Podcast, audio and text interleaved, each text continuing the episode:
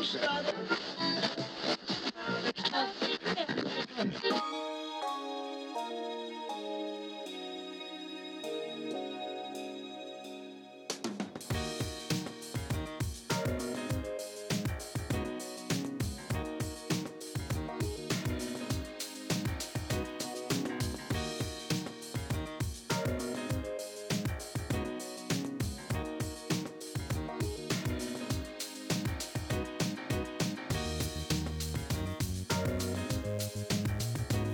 Lundi 18 décembre 2017, au sommaire du radioblog de cette semaine.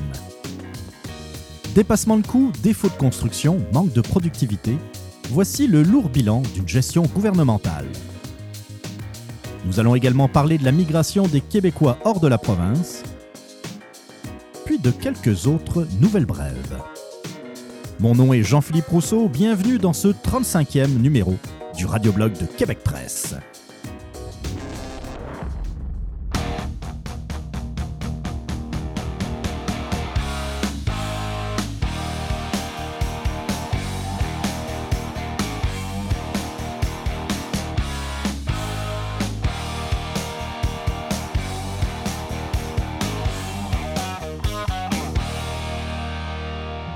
Bonjour à tous, bienvenue donc à ce 35e épisode du radioblog de Québec Presse. J'espère que ça va bien de votre côté. Euh, oui, l'hiver est à nos portes, même si euh, oh, je regarde le calendrier, l'hiver commence concrètement le 21 décembre, je pense. Mais euh, en même temps, si vous écoutez ce podcast le 25 août, vous allez me trouver bizarre, donc on va pas non plus parler météo très très longtemps. Beaucoup de choses, beaucoup de choses au menu. J'avais beaucoup de mal à essayer de juste faire le sommaire, euh, ça, me prend, ça me prend plus de temps que je voudrais, hein, de, de, trouver des, des accroches euh, un peu punchées pour euh, donner envie d'écouter le podcast.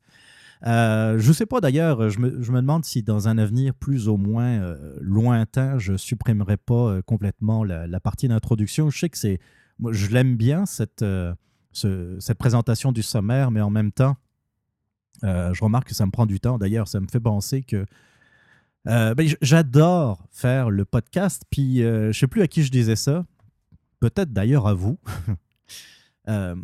J'aime tellement me retrouver en, avant du micro. C'est toute la préparation avant ça qui est, qui est un peu, toujours un peu laborieuse. Mais bon, que voulez-vous? Je ne veux pas me plaindre. Je suis très content d'ailleurs de, ouvrir ce micro, puis de. parce que j'avais là, j'ai une, une pile d'articles que j'ai sortis euh, ces deux dernières semaines. Il y a à peu près, euh, et je n'ai même pas tout sorti, mais j'ai à peu près deux pouces d'épais de, euh, d'articles de presse. Beaucoup de choses. Et puis, j'ai remarqué qu'il y avait un fil, un fil rouge, hein, comme on dit, qui, qui reliait pas mal toutes ces nouvelles. Donc, on va y aller dans l'ordre, mais pas tout de suite. Pour l'instant, c'est mon vrac. Vous, le savez, vous commencez à connaître le podcast du Radioblog. L'introduction, c'est un peu un fourre-tout de, des nouvelles dont je n'ai pas nécessairement envie de, parler trop longtemps. Euh, oui, je vais parler de Bonjour Aïe. il se passe des affaires pas mal graves ici au Québec. Si, euh, si vous nous écoutez d'ailleurs dans le monde, de, l'Europe par exemple, ou euh, d'ailleurs au Canada ou dans le monde. Euh, vous connaissez peut-être pas nécessairement ce qui, euh, ce qui s'est passé ces dernières semaines, une crise nationale qui a touché le Québec, et surtout en particulier Montréal. Montréal, pour ceux qui ne connaissent pas la ville, c'est une grande métropole, c'est la deuxième plus grande métropole au Canada, et c'est un peu le poumon économique du Québec.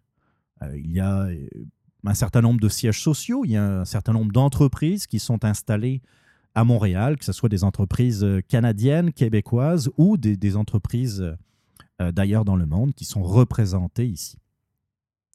Outre le fait que c'est une ville également qui est une ville touristique, euh, le passé, la fondation même de Montréal, s'est fait avec plusieurs communautés. Il y a évidemment les, Français qui sont arrivés euh, au Québec et qui ont fondé euh, Montréal jadis, là, je ne veux pas dire de bêtises, c'est 1642, mais je ne veux, pas, veux pas dire d'annerie. et c'est une communauté francophone qui s'est d'abord installée donc, dans, ce qui, dans, ce qui s'appelait jadis la Nouvelle-France. je vais passer vite fait sur, sur l'installation des colons et puis la, fondation de, des autres villes. Hein. Euh, il y a eu la guerre contre les Anglais. Les, Français ont souvent été en guerre contre les Anglais, il faut, bien le dire. Et ça sur à peu près tous les continents. Et euh, bah, le Canada euh, n'a pas échappé à la règle.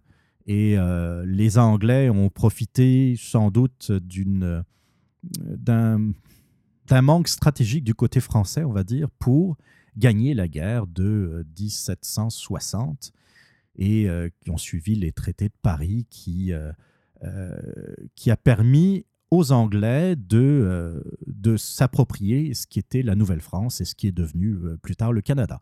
Mais après la conquête, c'est-à-dire à partir de 1760, les Anglais, plus tard les, Irlandais, un peu plus tard des Italiens et, des, gens issus de, tous les pays d'Europe, hein, des Allemands, des, Néerlandais, se sont installés à Montréal, si bien que c'est devenu très vite, à l'image de toutes les grandes métropoles nord-américaines, c'est devenu une sorte de melting pot, avec une majorité qui restait francophone, euh, mais euh, une, comment dire, une minorité assez grande quand même, une minorité qui n'était pas euh, à sous-estimer, anglaise, qui, qui a été en, au contrôle, euh, en contrôle des affaires pendant un, moment, euh, jusqu'à la Révolution tranquille. Puis après, il y a eu une sorte de rééquilibrage euh, des pouvoirs entre francophones et anglophones.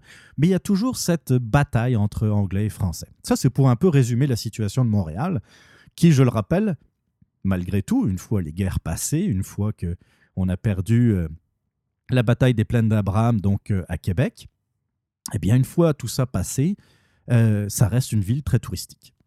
Arrivent ici des Asiatiques, Japonais, Chinois, euh, euh, Coréens, vous avez des Américains qui sont pas très loin. Hein. La frontière, la frontière n'est qu'à 50 km à peu près de, distance avec Montréal. Donc pour les Américains, c'est venir au Québec, c'est un peu toucher la culture européenne pour pas très cher. Hein, ça évite de prendre l'avion pour aller en Europe, par exemple. Euh, mais au centre-ville de Montréal, ça reste très, euh, très multiculturel. Vous avez beaucoup euh, d'étudiants qui sont, ne serait-ce qu'à McGill, qui est une des plus grandes universités ici au Canada, et qui est toujours très bien placée dans les palmarès nord-américains des universités d'ailleurs. Euh, à l'université McGill, ben, c'est beaucoup, c'est anglophone. Donc, vous avez des, des, gens du Canada anglais, par exemple des étudiants du Canada anglais qui viennent travailler, euh, étudier plutôt à McGill.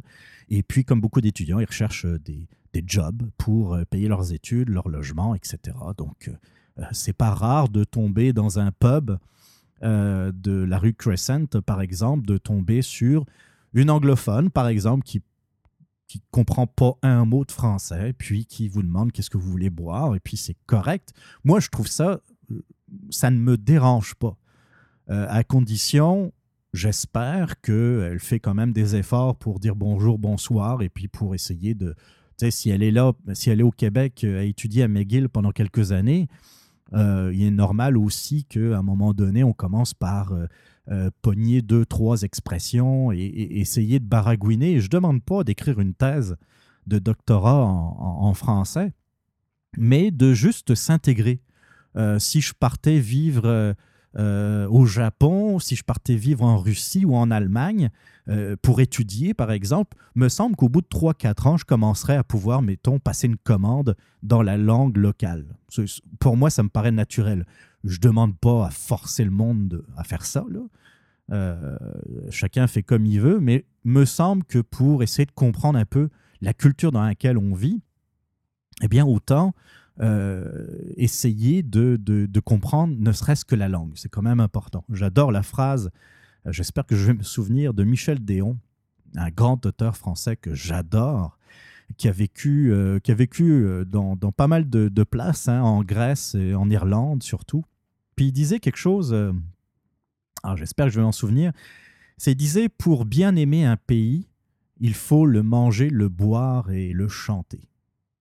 Et c'est exactement ça. Moi, quand je me suis installé au Québec, la première chose, ou les premières choses que je voulais, c'était goûter la gastronomie euh, locale, euh, écouter la, musique et essayer de, dans le fond, plus que de la musique ou de la chanter, comme dirait euh, Déon, Dieu merci, je, ne chante pas en public, Dieu merci pour vos oreilles, eh bien la chanter, c'est un peu aussi la parler, puis comprendre les expressions, puis même si mon accent va rester jusqu'à ce que mort s'en suive, euh, eh bien, je, je, pense que je maîtrise assez bien les, expressions québécoises, et parce que j'aime euh, ces expressions, parce que j'aime cette culture, et puis parce que j'ai toujours défendu, et ce, bien avant d'immigrer ici au Québec, j'ai toujours défendu le modèle de l'assimilation, euh, donc, c'est pas pour que je, change d'avis une fois installé euh, dans un autre pays que le mien.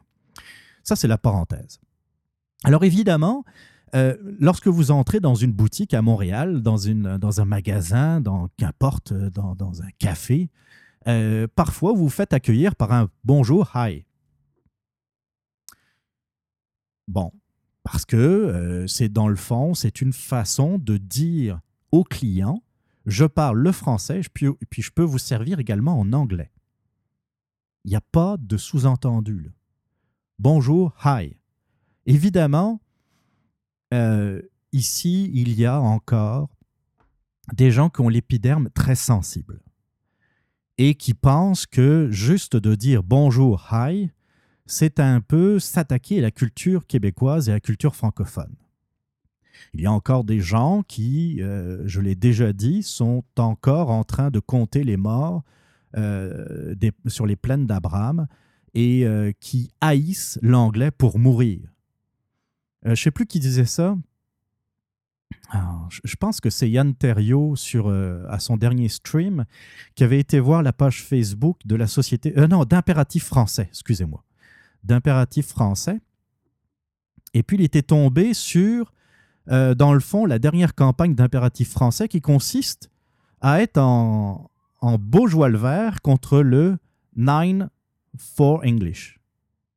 Je vous explique, il y a des gens qui, quand vous appelez un service, euh, quel que soit le service d'ailleurs, une, entreprise, un gouvernement, euh, n'importe quoi, vous, avez, vous tombez sur un serveur vocal puis, on vous dit, euh, bon, bah, pour le menu en français, tapez le 1, etc. etc. Et puis, il y a souvent le 2 euh, for English ou 9 for English. Puis, il y a des gens, hein, chez Impératif français, qui trouvent ça scandaleux. Il y a vraiment des gens qui ont beaucoup trop de temps libre. Euh, puis, qui oublient que l'un des peuples fondateurs du Canada et aussi de Montréal, surtout de la ville de Montréal, ce sont aussi des anglophones. Il y a une grande famille, par exemple, qui est installée depuis des centaines d'années, la, célèbre famille Molson, qui, euh, qui, qui, sont des brasseurs de bière, qui font de la bière, qu'on aime ou qu'on n'aime pas. C'est une, une institution ici à Montréal, et ça représente même l'image de Montréal. Euh, ce sont des anglophones. Et puis les, les boss de Molson s'expriment très bien en français, d'ailleurs en passant. Et moi, je trouve que c'est un peu leur cracher au visage que de ne pas leur proposer le minimum, c'est-à-dire des services en anglais. Euh, ça n'empêche pas que la province de Québec est une province avec une langue euh, officielle, qui est la langue française, c'est correct, mais ça ne veut pas dire qu'il faut nier qu'il faut euh, euh, oublier la communauté anglophone. Autant j'ai une fibre nationaliste assez poussée par rapport au Québec et puis à la défense de la langue française, autant je trouve qu'on s'attarde sur des niaiseries. D'abord parce que le bonjour hi, euh, vous allez l'entendre dans des boutiques, dans des magasins, comme je le disais tantôt, ils sont libres de faire ce qu'ils veulent. Ce sont des compagnies privées. Si une boutique, je ne sais pas moi, le, Château, qui est une boutique de, linge comment dire, à Montréal, mais pas seulement à Montréal, dans, c'est une boutique de linge. Bon, bref. décide, par exemple, par une politique interne, d'interdire le bonjour hi et puis que ça soit le bonjour, et puis même qui s'adresse juste en français et puis qui ne servent pas en anglais les clients anglophones, c'est leur droit les anglophones pourront tourner les talons puis aller ailleurs. De la même façon, si vous, vous sentez offusqué par le bonjour hi, ben allez-vous-en. Vous êtes encore libre en tant que client, puis si vous estimez que vos droits sont brimés, vous pouvez quitter le magasin. Puis si le, le gérant ou le propriétaire du magasin se rend compte qu'il y a beaucoup de francophones qui se sentent euh, discriminé. Je sais pas, on n'est même pas. Vous sentez vraiment discriminé parce qu'on vous dit bonjour, hi En tout cas. Euh, qui se sentent attaqués, qui, sentent leur culture attaquée, et puis euh, qu'il y en a beaucoup qui quittent la boutique, peut-être que lui prendra les décisions d'affaires, c'est-à-dire des décisions commerciales, de dire, bien maintenant, vous allez accueillir les gens avec bonjour. Je comprends, je comprends que même même le plus, le moins scolarisé, peut-être même des Américains, qui vient à Montréal, puis euh, qui va par exemple au Subway pour euh, se prendre un sandwich, euh, il va comprendre que bonjour, ça veut dire bonjour. Bonjour, c'est comme hello, c'est comme hi. C'est tout le monde sait ça. Tu bonjour, merci, bonjour monsieur. Tu sais, c'est des affaires qui sont internationalement connues on comprend que c'est. On ne dit pas hi parce qu'on imagine, j'entendais ça à la radio, c'est épouvantable, on imagine que le bonjour n'est pas assez compréhensible pour, euh, pour les, touristes, par exemple. C'est pas ça l'affaire. Les, les, gens qui disent ça n'ont pas compris le, le principe. C'est juste pour donner l'indication qu'un anglophone, par exemple, ou quelqu'un qui ne parle pas le français, tout simplement, un allophone, peut être servi dans une autre langue. Moi, si, je vois une boutique à Montréal, par exemple, qui est connue pour recevoir beaucoup de, gens d'Amérique latine, par exemple, parce que, je sais pas, c'est, peut-être un restaurant d'Amérique latine, voyons. Puis que les touristes euh, du, Honduras, du Mexique, euh, peu importe, euh, qui sont en visite à Montréal, ben, c'est une place connue pour eux. Puis ils vont se retrouver là, comme il y a des bars brésiliens pendant la Coupe du Monde de soccer, par exemple, où il y a pas mal, une communauté brésilienne qui est là, ou pareil pour les Portugais. Moi, s'il y a une boutique qui dit, euh, euh, moi, euh, un restaurant par exemple, moi je vais accueillir avec bonjour, hola. Tu sais, pourquoi on serait scandalisé? Ou même bonjour, aïe, hola. Tu sais, un commerçant va s'adapter à son public, un commerçant va s'adapter à sa clientèle. C'est exactement ce que les commerçants du centre-ville de Montréal font parce qu'il y a une communauté, parce qu'il y a une communauté anglophone, il y a une communauté allophone, puis il y a des touristes, parce que Montréal, eh bien, euh, on peut s'en réjouir, est une ville également qui est très touristique. Voilà. Ça, c'était pour le bonjour. Ah, finalement, ça a été euh, un peu plus long que prévu. Euh, oh oui, j'avais noté ça, moi, j'avais noté Johnny Halliday. ben oui, je suis français, fait que on va parler de Johnny Hallyday. Mais en fait, pas, pas, euh, pas du tout sous le. Euh, vous avez dû voir ça, hein, il, est décédé il y a quelques jours. Je n'ai jamais compris le phénomène autour de Johnny Hallyday. Puis je me disais, je vais, je vais en parler juste pour montrer aux Québécois qu'on n'est pas tous de même. J'ai jamais compris, jamais compris ce phénomène. Euh, autant dans les années 50-60, je trouvais qu'il y avait deux, trois tunes que je connais très mal, mais deux, trois tunes qui avaient de l'allure, qui étaient un peu dans l'air dans, dans du temps, tu sais, euh, qui sonnaient très années 60. Et puis, euh, il était jeune, il, avait, il avait un certain sex, sex appeal. Et puis, il a vendu beaucoup, beaucoup d'albums, beaucoup de disques sur son physique, sur son, ses chansons, qui n'étaient jamais vraiment écrites par lui d'ailleurs, c'était euh, c'était euh, parfois de très bons auteurs qui, qui écrivaient ces tunes.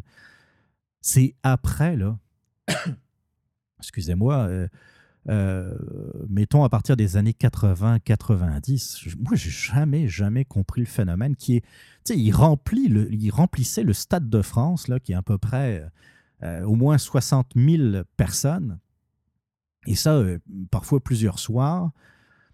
Euh, a, puis, puis on a vu les images d'ailleurs, euh, je peux pas regarder vraiment les reportages, mais j'ai vu les, quelques images euh, lors de sa mort, l'hommage qui a été fait à Paris avec la descente des Champs-Élysées, comme si c'était un chef d'État.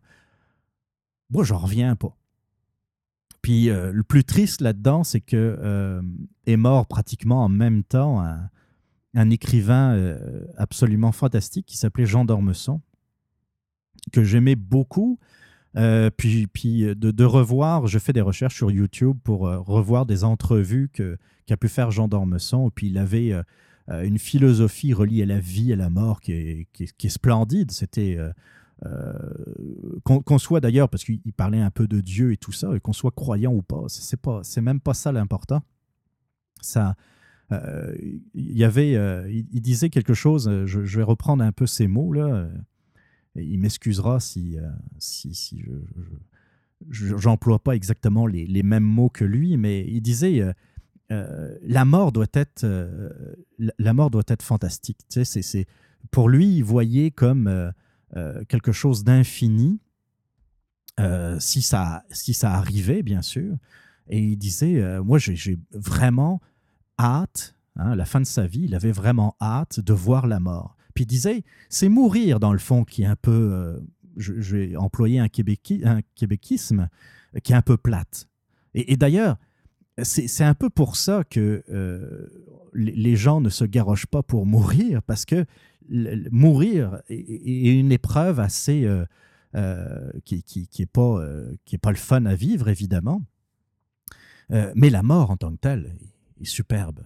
Et euh, les gens qui s'intéressent un peu à la philosophie de la vie tout ça euh, peuvent faire des recherches d'ailleurs sur euh, Jean d'Ormesson. C'est un, un très grand personnage, membre de l'Académie française, qui a écrit, qui a écrit des, tonnes d'ouvrages excellents. Mais bon, ça c'est pour c'est la culture franco-française, mais, mais quand même, si ça intéresse certains d'entre vous, euh, Jeux olympiques, oui, oui, je vais noter ça euh, au moment de, dans le fond, de l'exclusion de la Russie des Jeux olympiques. Moi, ça me fait un peu rire parce que j'en avais d'ailleurs parlé sur, euh, sur ma page Facebook à un moment donné.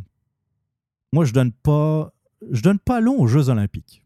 J'ai du mal à dire dans combien de temps on va, on va arrêter ce, cette joke. Là. Mais je donne pas longtemps parce que c'est c'est un. Euh, les Jeux Olympiques, l'organisation en tant que telle, c'est quelque chose d'épouvantable qui, est, euh, euh, qui est complètement corrompu.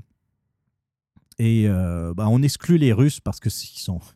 tu sais, les, les, Russes, la subtilité, les Russes, là, ça fait vraiment deux. Ils sont tellement pas subtils. Mais des affaires de dopage, là, ça se fait partout. Ça se fait partout. Sans compter la, corruption euh, les, euh, les valises de, billets qui sont échangés euh, pour, pour que des villes puissent organiser les jeux. Il y, a eu des scandales déjà qui ont eu lieu, puis, puis il y en a d'autres, c'est juste qu'on ne les connaît pas encore. Mais puis, de moins en moins d'ailleurs de, pays veulent organiser les jeux. Regardez, euh, surtout les jeux d'hiver, il y a de moins en moins de candidatures. Ça coûte une fortune. Euh, souvenez-vous, juste en 2010, hein, ça commence à être, à être, ancien, ça fait pratiquement huit ans déjà. Juste la sécurité à Vancouver, ça avait coûté un milliard de dollars. Un milliard juste en sécurité. Puis quelque chose me dit que ça ne va pas aller en diminuant.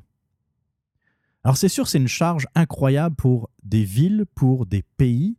Et euh, quand on voit après ce que deviennent les infrastructures, on le voit, euh, c'est une, véritable, euh, une véritable joke ce qui s'est passé par exemple à Rio, où ils promettaient qu'ils allaient reconvertir les installations olympiques pour héberger des, des, gens qui, qui, vivaient dans les favelas. Euh, donc les, plus pauvres euh, de la ville de Rio. Il n'y a rien qui a été fait. Euh, les, structures olympiques sont déjà en train de tomber en ruine. On l'a vu également à Sochi. Mais Sochi, c'est un cas un peu particulier parce que c'était un peu situé au milieu de nulle part. Donc, c'est sûr que pour reconvertir ce genre d'installation qui était déjà tout croche quand c'était neuf, c'était impossible de, remettre ça de, niveau de toute façon. Et puis, pourquoi faire?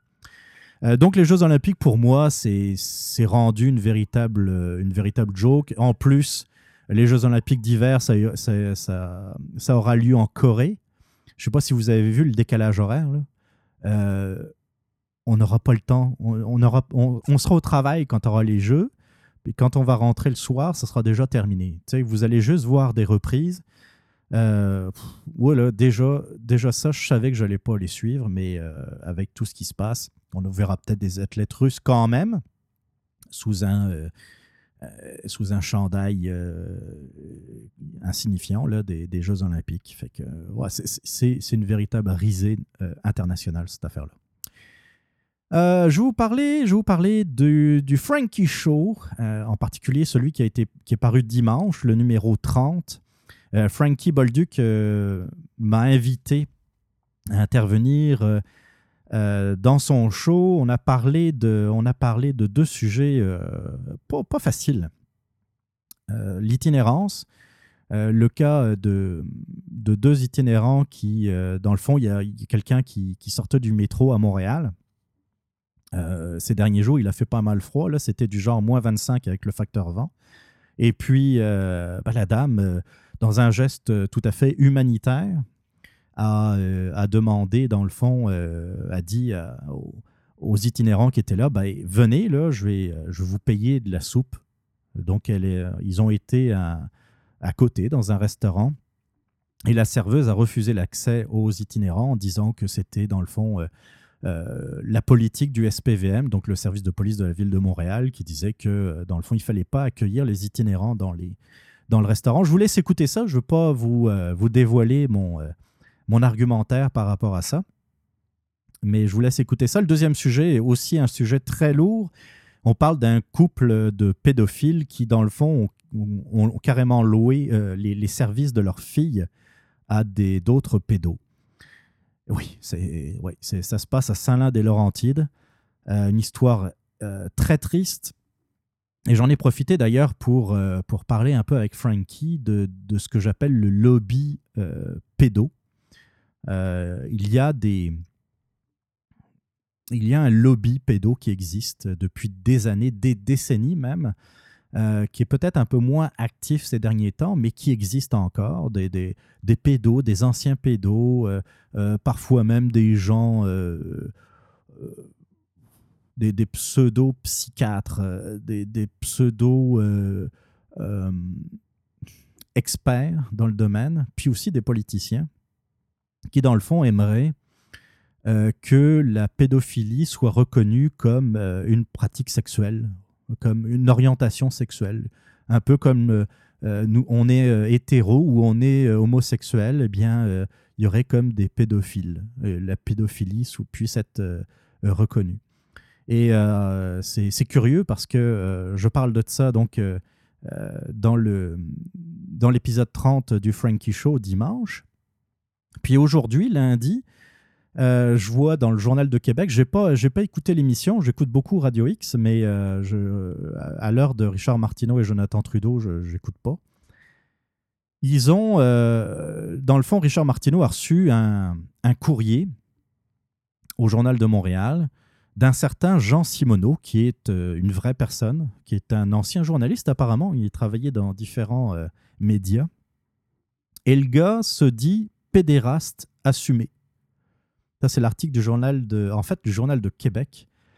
Et euh, le gars dit que dans le fond, bah, il a reçu, euh, il a reçu la, lettre de, Jean Simeneau qui lui dit, bah, il avance que selon des études scientifiques, la pédérastie n'est pas une déviance, mais bien une orientation sexuelle au même titre que l'homosexualité. Les, gays et puis les lesbiennes doivent être très heureux, très heureux d'être associé à, la, pédophilie.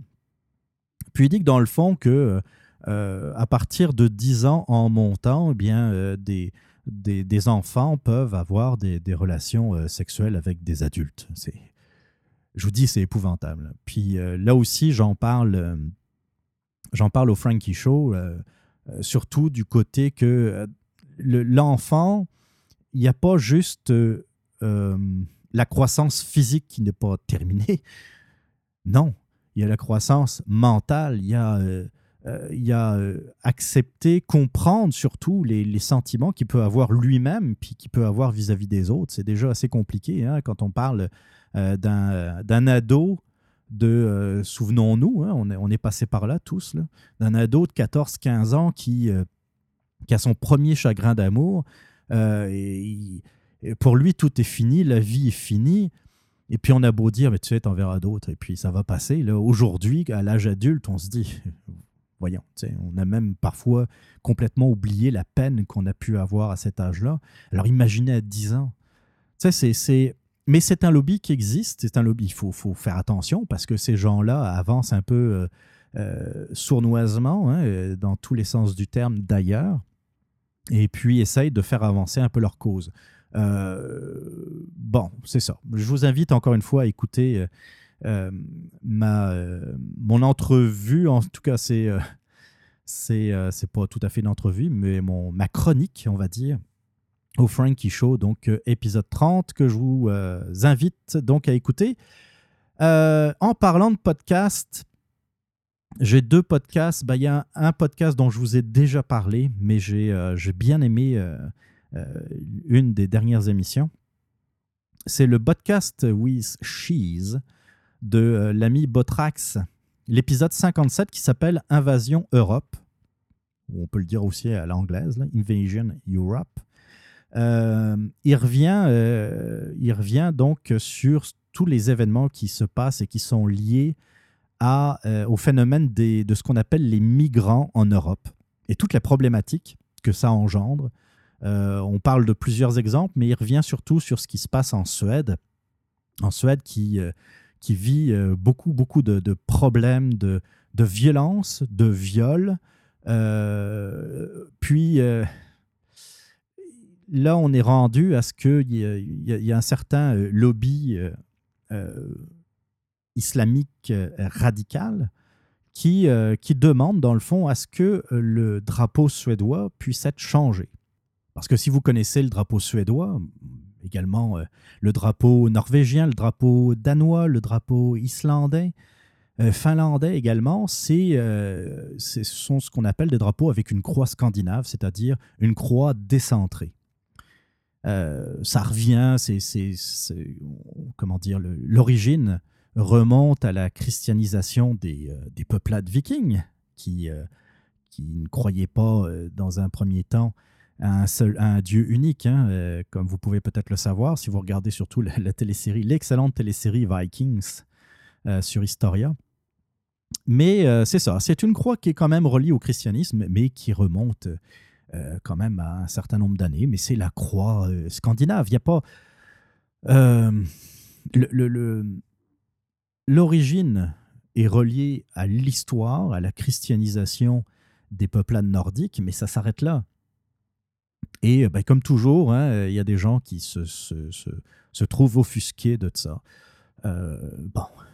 Euh, tout ça pour revenir un peu, parce que ça, c'est l'histoire du drapeau, c'est malheureusement anecdotique, mais toute la problématique par rapport à la sécurité, par rapport aux violences qui sont observées, pas juste en Suède, mais qui sont observées en Allemagne. On a, je pense qu'on a eu l'occasion de parler de ce qui s'est passé euh, au festival de Cologne en Allemagne euh, au moment du réveillon, enfin de la nouvelle année, où il y a eu, euh, je pense, si ma mémoire est bonne, un millier, un millier d'attouchements sexuels ou de viols ou de tentatives de viol, d'agressions sexuelles dans le, festival de la nouvelle année à Cologne.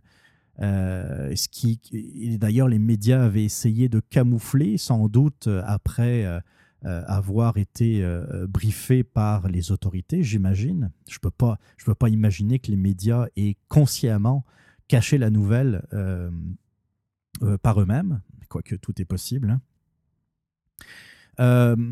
donc la sécurité, on l'a vu aussi en France hein, avec les, différents attentats, mais il y a eu aussi des attentats en Allemagne, il y a eu des attentats dans différents pays européens, des attentats dont on parle, d'autres qu'on parle moins, parce que c'est sûr que une bombe euh, artisanale qui explose au centre-ville d'Oslo, mais qui fait aucune victime, malheureusement, on n'en parle pas euh, à, Radio-Canada, parce que c'est c'est comme pas vraiment une nouvelle. C'est une bombe, ce que vous voulez. Mais ce sont des, sont des éléments qui sont inquiétants.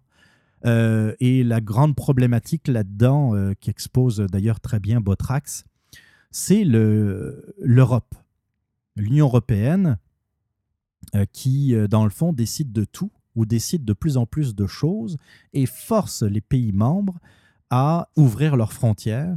Et alors qu'il y a certains pays qui commencent à lever la main en disant non, je pense qu'on a des problèmes euh, actuellement pour intégrer cette population et qu'on a déjà des problèmes à l'heure actuelle, donc c'est peut-être pas le moment d'en rajouter d'autres.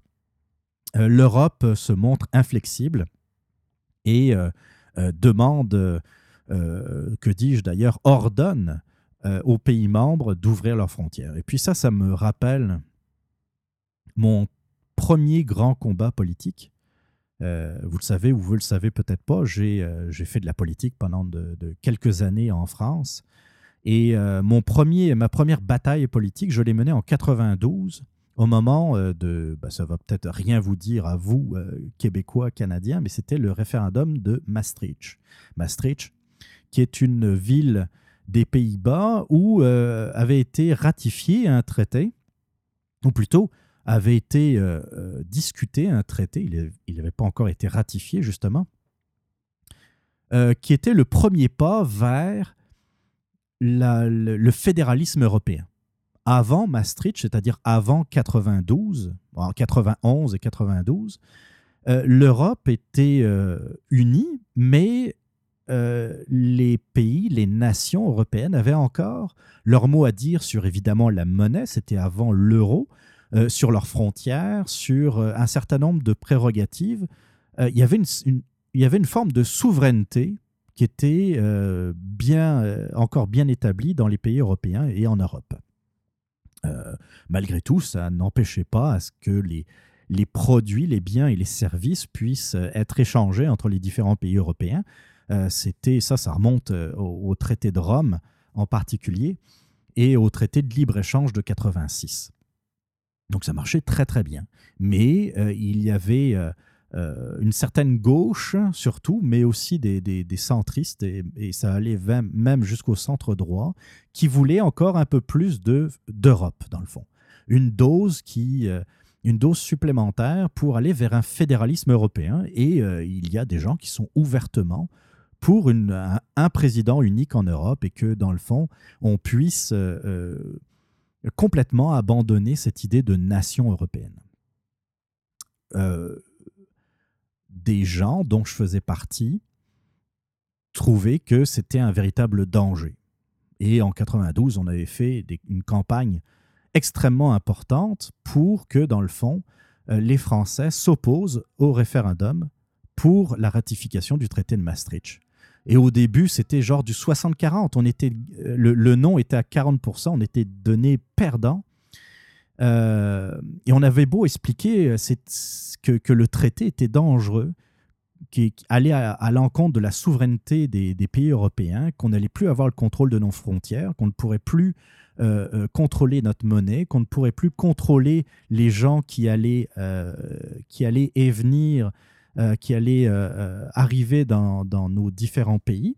Mais pour les, les pro-européens ou les pro-fédérations européennes, euh, nous étions que des rabat-joie, à la limite un peu fascistes, qui euh, refusaient dans le fond euh, de, d'embrasser l'idéal européen qui était vu comme le summum. Alors vous allez voir avec, avec Maastricht, avec l'Europe, le, chômage va baisser, l'inflation va baisser, ça va être fantastique, l'économie va repartir. C'était, c'était une véritable campagne de désinformation, mais malgré tout, malgré tout, au moment du référendum, du vote populaire, euh, le oui a passé avec, je pense, 51 Là, on est passé de, de, 65-35 je me, me, semble, à 51 euh, et quelques pourcents. Donc, on a failli je pense que la, le, vote aurait eu lieu une semaine plus tard et le non allait l'emporter. Malheureusement, bien, c'est la démocratie, c'est comme ça, il faut accepter le vote démocratique. Euh, Maastricht a été ratifié. Puis, ce que je vois maintenant de beaucoup plus loin, hein, évidemment, parce que je suis maintenant je suis ici à Montréal, eh bien, je vois malheureusement, j'aurais aimé me tromper, mais que euh, dans le fond, euh, la plupart des choses dont on avait, euh, dont, on avait dénoncé au moment de, du référendum de Maastricht ben, s'avèrent maintenant en train de, se réaliser. Des choses qu'on ne voyait pas nécessairement avant la crise des migrants, parce qu'il y avait une immigration, mais elle était beaucoup plus... Euh, euh, beaucoup c'était pas une, une, immigration massive, mais là on voit que c'est par plusieurs centaines de milliers que euh, les migrants arrivent, et, pas, pas, nécessairement de zone de guerre. C'est ça aussi, euh, il faut faire vraiment la distinction. Je ne suis pas en train de dire qu'il ne faut pas accueillir les pauvres Syriens qui fuient les, zones de combat. Le problème, c'est que euh, je m'étonne beaucoup que ce soit surtout des, jeunes hommes qui décident d'abandonner le, les zones de guerre. On ne voit pas beaucoup, beaucoup de femmes. regardez les images des des flots migratoires en Italie, en Grèce, euh, euh, c'est 80-90% euh, des hommes. Mais bon, ça c'est un détail. Je ne veux justement pas m'attarder sur les détails, c'est les grandes lignes. et là, on voit que l'Europe oblige les pays membres de l'Union européenne d'accueillir les immigrants, même si ils commencent à se questionner, à se dire, on, va au-devant de problèmes. Puis, euh, les immigrants sont entassés dans des camps en ce moment. On a beaucoup parlé du, fameux camp de Calais en France. Euh, ils enferment les, migrants euh, qui, qui, aimeraient passer la Manche et aller en Angleterre, mais l'Angleterre les, refuse. Et donc, ils sont parqués là. Vous croyez que c'est leur rendre service? Vous croyez que ces gens-là, qui, euh, euh, si on, part du principe qu'ils ont fui la guerre, qu'ils ont fui la pauvreté, et ils arrivent là dans des situations d'hygiène incroyables? Euh, les, les, la Croix-Rouge a beaucoup de mal à subvenir aux besoins, à apporter les soins, puis euh, les, règles élémentaires, euh, à faire respecter les règles élémentaires d'hygiène, vous croyez que c'est leur rendre service de les accueillir dans ces, circonstances-là? Mais le problème, c'est que les pays européens sont déjà dans des situations de crise en partant, avant même euh, d'accueillir ces, migrants. Il y a du chômage, il y a une économie, l'économie française ne va pas ben, ben, ben. il faut, regarder les, choses en face. Euh, c'est pas, euh, ils ont du mal à, soutenir et à créer de la richesse pour, euh, leur propre population. je dis pas qu'il faut pas accueillir d'immigrants. Là. ne me faites pas dire ça. mais je pense que ça prendrait une meilleure sélection et, ouvrir l'œil parce que l'État islamique l'a dit, Parmi les migrants, il y a euh, des centaines, des milliers de djihadistes. Et euh, on peut dire, oh ouais, mais l'État islamique dit un peu n'importe quoi. Euh, les services de renseignement et, de, lutte antiterroriste européens sont d'accord là-dessus.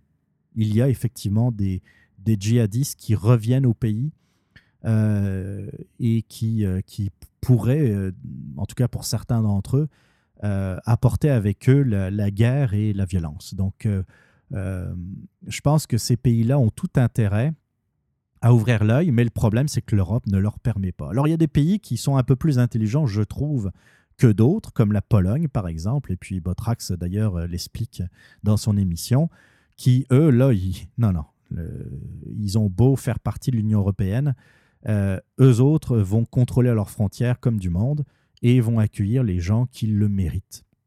Et de plus en plus de pays européens commencent lentement euh, à, réfléchir à cette option, figurez-vous. Donc, euh, Union européenne ou pas, on voit les, limites et on voit d'un côté une bureaucratie qui, est absolument, qui est complètement déconnectée de la, réalité, mais ça comme dans beaucoup de pays malheureusement. Et puis d'un autre côté, les, les gouvernements qui, qui sentent aussi la pression populaire. Et c'est pas pour rien. Le problème là-dedans, c'est qu'on part d'un extrême à l'autre et on voit dans certains pays une montée de l'extrême droite. C'est ça que ça provoque. C'est qu'à force d'accueillir tout le monde, puis de, de dire oh, on est tellement, on est tellement, euh, euh, on est tellement bon, on est tellement ouvert, on est tellement gentil, un peu comme euh, Justin Trudeau. on ouvre les frontières, tout le monde c'est mes amis.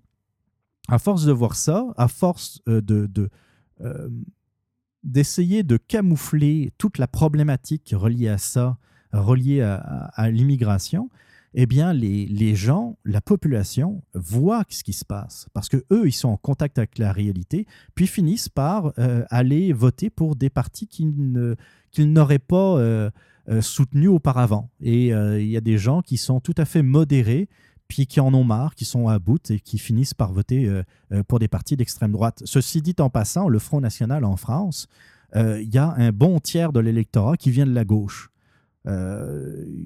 donc, tu c'est pour, pour vous dire que c'est pas extrême droite ou, en tout cas, c'est des mouvements qui, dans le fond, ont décidé d'écouter la population et qui commencent à, remettre en question euh, la façon dont euh, l'Union européenne euh, est, est, gouvernée, dans le fond, et, menée. Ça, c'était donc pour l'épisode. Je vous parlais de l'épisode 57 de, du podcast with Cheese de l'ami Botrax. Un autre podcast que j'aime beaucoup, je ne sais pas si est-ce que je vous en parle tout de suite ou dans une autre émission? Voilà, je vois le temps qui, qui défile, fait que j'en parlerai, j'en parlerai dans le prochain numéro. Un autre excellent podcast. Euh, ouais, ben on va, euh, on va tout de suite commencer donc euh, l'émission du radioblog avec le, premier sujet. Vous allez voir, c'est beaucoup, beaucoup, beaucoup de gouvernements maman dont on va parler de dépenses folles. on se retrouve juste après la petite intro.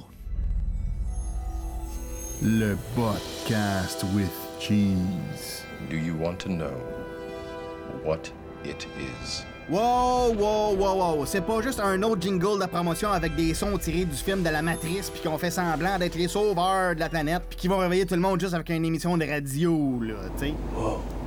What is it? C'est quoi le podcast with cheese? What is it? Anyways, y a pas de sport ici. Il n'y a, pas de météo non plus. Puis on fait pas la promotion des vedettes. Oh, sa robe est tellement belle, je donne un 8 sur 10. Oui, je te donne 0. Le podcast with cheese, c'est un danger contre la conformité. It's hardcore. Ça stimule ta pensée critique indépendante. Nous autres, on parle pas à des bébés, là. Correct? As-tu peur des gros mots, là? ben aussi, on a des bonnes nouvelles. On dénonce la désinformation et on présente des bonnes choses qui se passent dans le monde. Si tu veux te faire parler en adulte, ben... Bienvenue au podcast with Cheese. Avec Botrax et Test Domi sur podcast.net et radio-h2o.ca.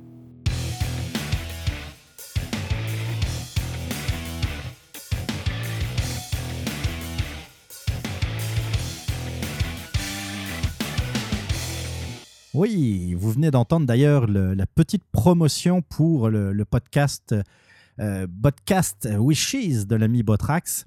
D'ailleurs, j'invite toujours, comme j'ai pu le faire au dernier numéro, les, euh, podcasters du Québec euh, à m'envoyer leur, leur promotion par MP3, puis ça me fera plaisir, comme avec Botrax, de l'inclure dans un prochain radioblog.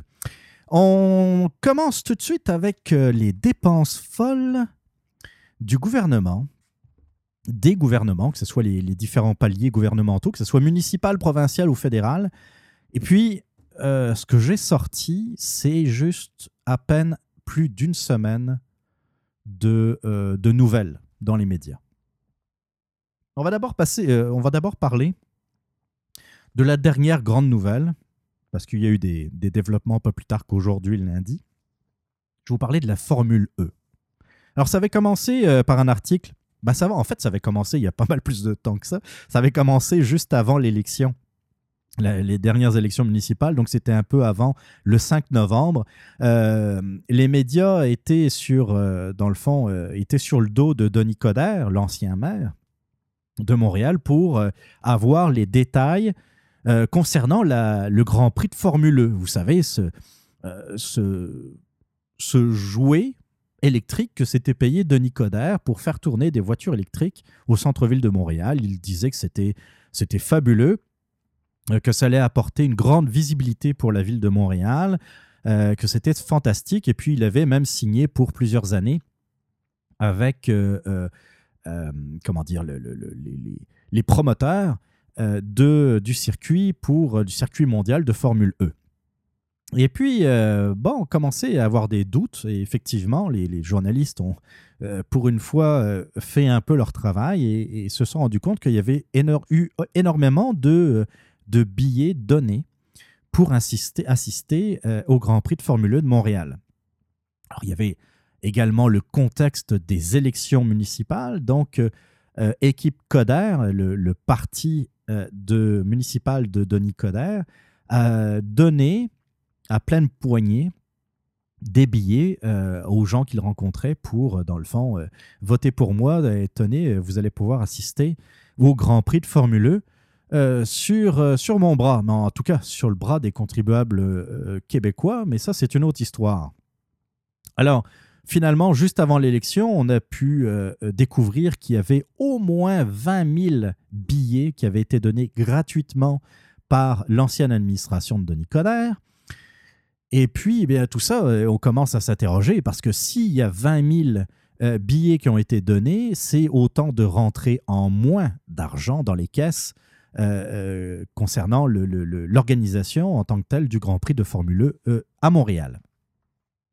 Et la semaine dernière, c'était euh, sur le site de radiocanada.ca. Le 14 décembre, sort une nouvelle. Formule E, ça c'est le titre, une dette de plusieurs millions de dollars. Grande surprise. hein. Euh, là, euh, d'après Radio-Canada, Montréal a investi plus de 24 millions de dollars en soutien technique pour l'événement depuis septembre 2015. Alors on parle de la piste de course, des clôtures, je vous en avais déjà parlé des clôtures, ça a coûté, je pense, de mémoire 7,5 millions de dollars alors que on avait déjà des clôtures, entre autres euh, sur le circuit Jules Villeneuve qu'on aurait pu déplacer, mais ça, le, maire Coder, pour qui il n'y a jamais rien de trop beau pour, euh, pour lui et pour sa gloire, a décidé euh, d'investir dans des clôtures neuves en béton.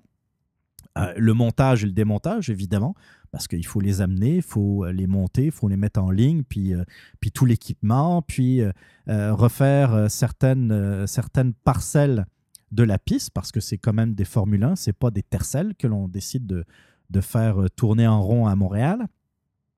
Les services en lien avec les citoyens, tu parles de services, ça, a bloqué la, la- la circulation, puis les, les riverains du, euh, du Grand Prix étaient vraiment en beau joie le vert. La sécurité publique, parce qu'évidemment, il faut qu'il y ait des policiers qui surveillent tout ça, euh, etc. Alors, euh, Radio-Canada pose la bonne question. Qui va payer la facture? L'administration municipale est responsable de la marge de crédit de 10 millions de dollars accordée par Desjardins, dont la convention vient à échéance le 31 décembre. Euh, ça partait mal parce que là, euh, quand on additionne les chiffres, 24 millions de dollars pour l'équipement, puis, euh, euh, l'investissement de Montréal, puis le 10 millions de dollars accordés en prêt, en marge de crédit accordé à la ville, à la- à l'administration, enfin plutôt à l'organisation, excusez-moi, on a intérêt à ce que ça fonctionne. Parce que si ça ne fonctionne pas, ce 10 millions, il va falloir que quelqu'un le paye, vous comprenez? Et là, aujourd'hui, lundi, donc on, nous sommes toujours le 18 décembre, si vous écoutez ça comme un podcast, c'est-à-dire plus tard. Euh, là, on apprend que euh, l'administration euh, Plante annule la tenue de la Formule E dans la métropole. Donc, euh, ça, c'est un article euh, toujours de Radio-Canada. En raison de factures impayées en droit afférents à la course de Formule E qui s'élève à 6,2 millions de dollars, en plus du déficit de plusieurs millions de dollars et de l'absence de retombées économiques significatives pour la métropole, l'administration Plante a décidé de mettre définitivement fin au contrat du championnat de Formule E. Euh, je cite Valérie Plante, notre chère mairesse. Nous avons très vite constaté l'énorme problème concernant la recherche de commandites et de subventions, ce dont l'administration précédente était pleinement consciente. Euh, lance donc la mairesse un petit, un petit pic à l'endroit de, de Denis Coderre. Mais je dois avouer, euh, je ne suis pas du tout idéologiquement proche de, Valérie Plante, vous le savez, mais j'applaudis cette décision. Euh, quand on parle de l'argent des contribuables, euh, là, l'administration Plante décide de, mettre fin au gaspillage parce que, et, vous allez le voir par la suite, si on avait continué à, à s'obstiner à vouloir accueillir une course qui intéresse personne, ça aurait encore coûté davantage d'argent. J'y viens euh, bientôt. Alors, en outre, Montréal, c'est électrique. Montréal, c'est électrique, c'était un peu l'organisation qui avait été créée justement pour, euh, pour l'événement. Montréal, c'est électrique. Bravo, le, nom d'ailleurs, en passant, juste ça, ça a dû nous coûter une dizaine de milliers de dollars, ça c'est certain, en brainstorming de, de communicants.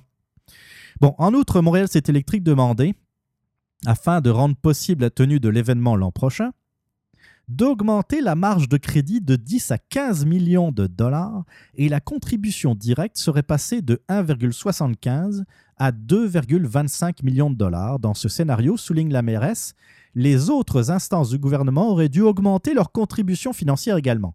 Bon, j'aime pas du tout quand on dit les autres instances du gouvernement. Moi, je préfère dire les contribuables auraient dû augmenter leur contribution financière également. Ça va de soi. Écoutez bien ça. Une nouvelle course de formule électrique en 2018, c'est-à-dire l'année prochaine, à Montréal, aurait coûté de 30 à 35 millions de dollars en investissement et subventions à la ville, en plus des montants déjà investis. Donc en plus des 26 millions euh, d'investissements qui ont été faits en 2017, sans compter évidemment toujours cette marge de crédit euh, qui, euh, bah, qui, à un moment donné, il y a quelqu'un qui, doit, euh, qui doit payer. Puis, de ce que je comprends des différents articles, c'est la ville qui se porte garante de cette marge de crédit. Donc, la Formule E ne sera pas de retour à Montréal dans ces conditions. Puis là, encore une fois, je ne peux qu'applaudir Valérie Plante parce que même si on parle d'un bris de contrat et qu'il y aura éventuellement une pénalité dont on ignore pour l'instant le, montant, mais je ne peux pas imaginer que le montant de la pénalité soit supérieur à 35 millions de dollars. hein. On, va, on va rester clair. Euh, même Hydro-Québec, d'ailleurs, en passant, euh, j'ai l'impression que eux aussi retirent leurs billes, euh, vu qu'il n'y a pas vraiment beaucoup de, d'avantages pour eux de continuer à subventionner. Le montant n'était pas aussi grand, c'est quand même 850 000 dollars qui avait été investi par Hydro-Québec. C'est quand même aussi notre argent. Euh, ça, c'est elle est bonne, ça, celle-là, par exemple. C'est l'opposition. L'opposition, c'est, euh, comment qui s'appelle? Lionel Pérez, chef de l'opposition à la mairie. Dans un contexte où ces chiffres-là s'annoncent véridiques, puis entre nous, euh, on n'a pas de raison d'en douter pour le moment, on pense que euh, la décision d'annuler la Formule E pour l'année prochaine est justifiée. Lionel, Pérez, qui est le chef de l'opposition, comment ça s'appelle maintenant cette, euh, euh, Je vais retrouver Mouvement Montréal. Ça s'appelait Équipe Denis Coderre auparavant. C'est- assez cocasse, je trouve, que le représentant de l'ancien maire, qui nous a mis dans le trou à cause de son grand prix de voiture électrique, dise lui-même que effectivement euh, euh, la décision d'annuler la Formule E, c'est plus que justifié. En même temps, il n'y a pas le choix parce que c'était tellement impopulaire. Euh, je vous avais sorti les chiffres d'ailleurs, il y a quelques, numéros du radioblog, je ne les ai plus en tête, mais il y avait une large majorité des Québécois et même des Montréalais qui étaient opposés à la Formule E. C'est ça l'affaire. Ah, puis, ah oui, l'au- l'autre histoire, les soi-disant retombées, tu sais, l'image de Montréal, euh, euh, comment qu'il appelait ça, euh, Coder, les retombées économiques significatives pour la métropole. j'ai regardé un peu les, les médias sportifs en Europe. J'ai pas trouvé, j'ai pas trouvé d'article à part des tout petites brèves là. J'ai pas trouvé un seul article significatif parlant de la Formule E. Il y a- en fait, quand vous regardez les médias sportifs en Europe, qui, qui s'intéressent à beaucoup de sports, beaucoup plus qu'ici, s'intéressent au soccer, au cyclisme, euh, vraiment, c'est- beaucoup plus varié, je trouve, que, euh, qu'ici au Québec ou au Canada même. Et euh, ils ne parlent pas de la Formule E. En fait, tout le monde s'en sacre de la Formule E. Il y a juste Denis Coderre qui tripait là-dessus. Euh, son côté un peu green, son, puis peut-être qu'il a voulu faire pla- plaisir à, Richard Bergeron, qui, lui a bien rendu d'ailleurs euh, depuis, euh, depuis l'élection, il faut bien le dire. Euh, mais vous voyez, c'est encore, c'est encore une, façon, un gaspillage honteux de l'argent public. Tout ça pour satisfaire l'ego de Denis Coderre. Hein, je vous en avais parlé de Denis Coderre, celui qui se prenait pour le premier ministre du Québec. Eh bien, c'est ça.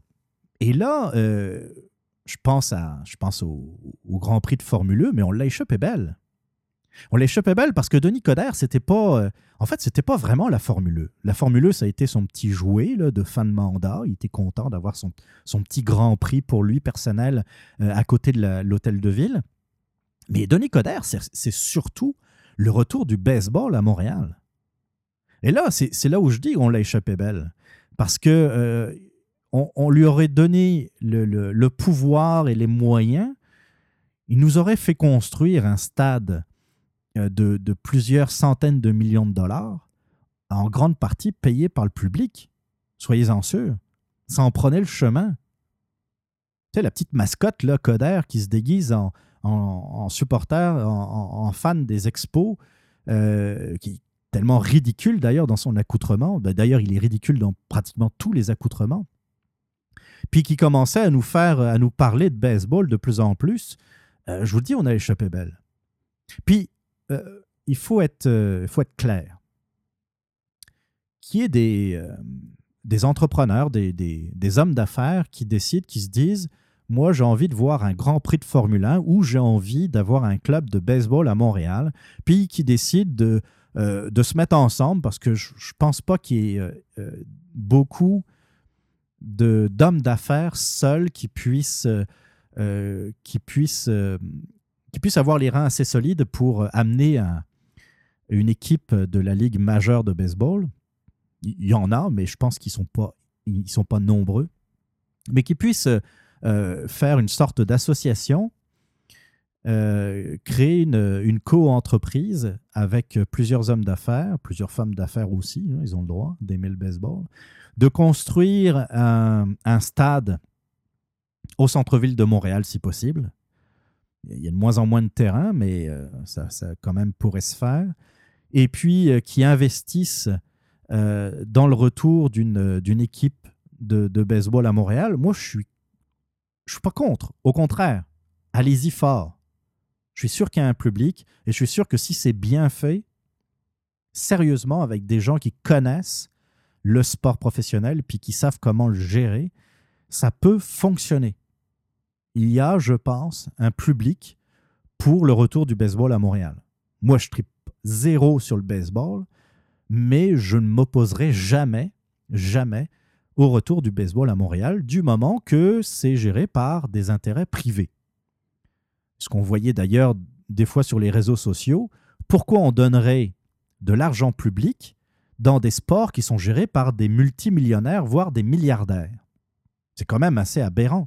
Euh, on a des infrastructures qui tombent en ruine, on a des problèmes de, de, euh, conduite d'eau à Montréal, il y a des, des- il y a des euh, viaducs qui sont en piteux état, il y a des écoles qui, qui tombent en ruine, etc. Mais on va investir dans, euh, dans le baseball professionnel pour accueillir des joueurs multimillionnaires et des propriétaires qui sont milliardaires. C'est- pas logique. C'est absolument pas logique. Puis en plus, ça serait peut-être même pour aider des petits amis à Coder. Et la, la Formule E, c'est le même principe.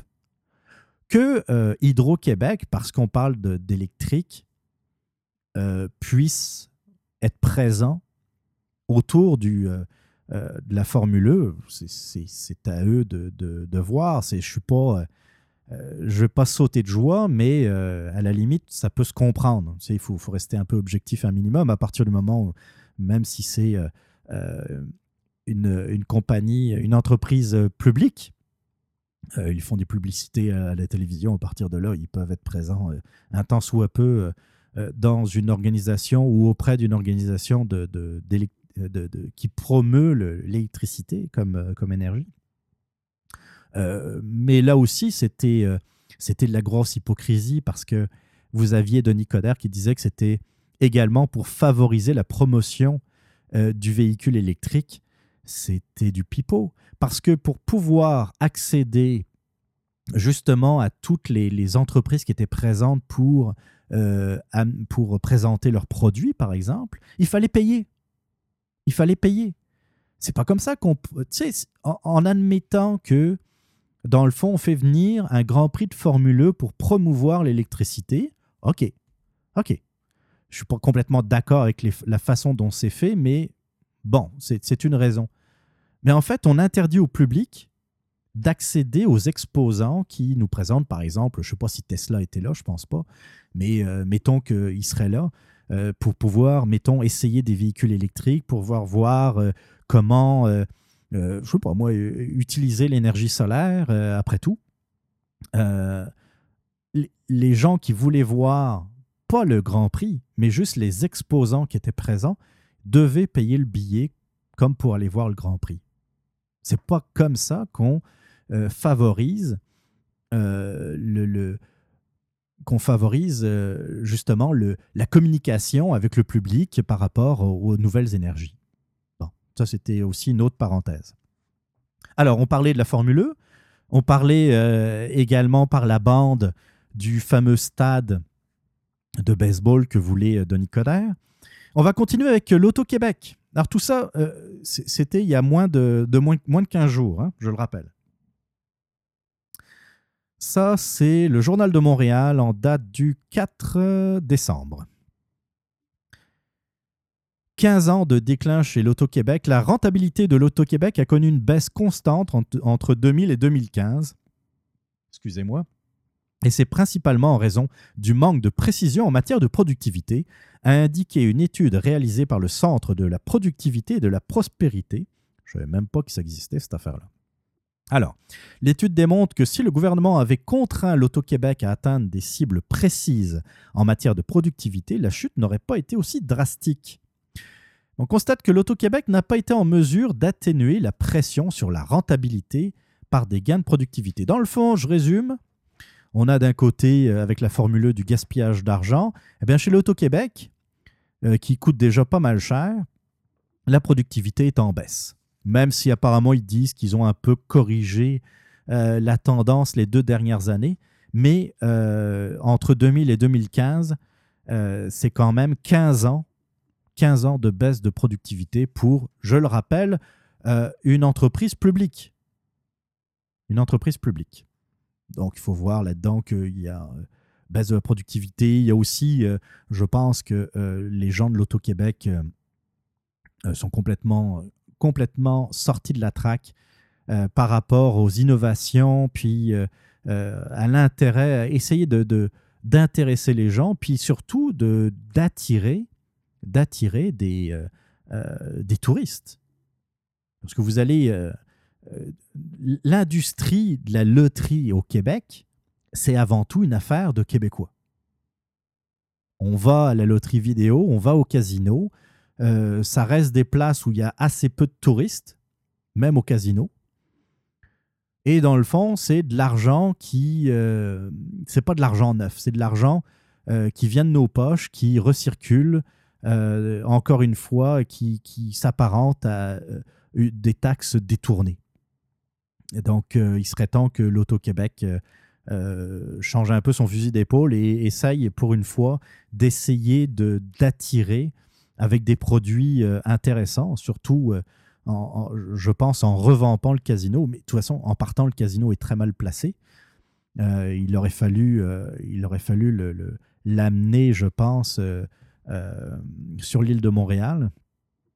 Bon, ça, c'est une autre histoire, mais essayer de favoriser le tourisme vers le casino, puis rendre le casino très attractif avec des spectacles, mais pas juste des, des chanteurs has-been euh, qui viennent se produire sur, euh, sur la scène du casino. Essayer de, essayer, de, de, de, concurrencer des grandes salles de spectacle à Montréal et puis que les touristes, dans le fond, achètent des, des forfaits avec euh, la visite au casino, voir un spectacle et puis jouer un peu euh, aux cartes pour amener de l'argent neuf dans la province. Euh, après l'Auto-Québec, on va parler de Santé Québec. Ça, c'est euh, Jean-Marc Salvé du Soleil. Ça date également du 4 décembre. Il y en avait des nouvelles le 4 décembre, dites-vous. Hein? Ça, c'est exclusif. Le nouveau service gouvernemental de prise de rendez-vous en ligne avec un médecin de famille, Rendez-vous Santé Québec, RVSQ, tarde à prendre son envol. Il enregistre de plus un déplacement de coût, un dépassement de coût de 49%. Le coût total du projet est évalué désormais à 6,7 millions de dollars, soit 2,2 millions de plus que les 4,5 millions prévus en avril. Le nouveau service devait être déployé sur l'ensemble du Québec d'ici la fin de l'automne.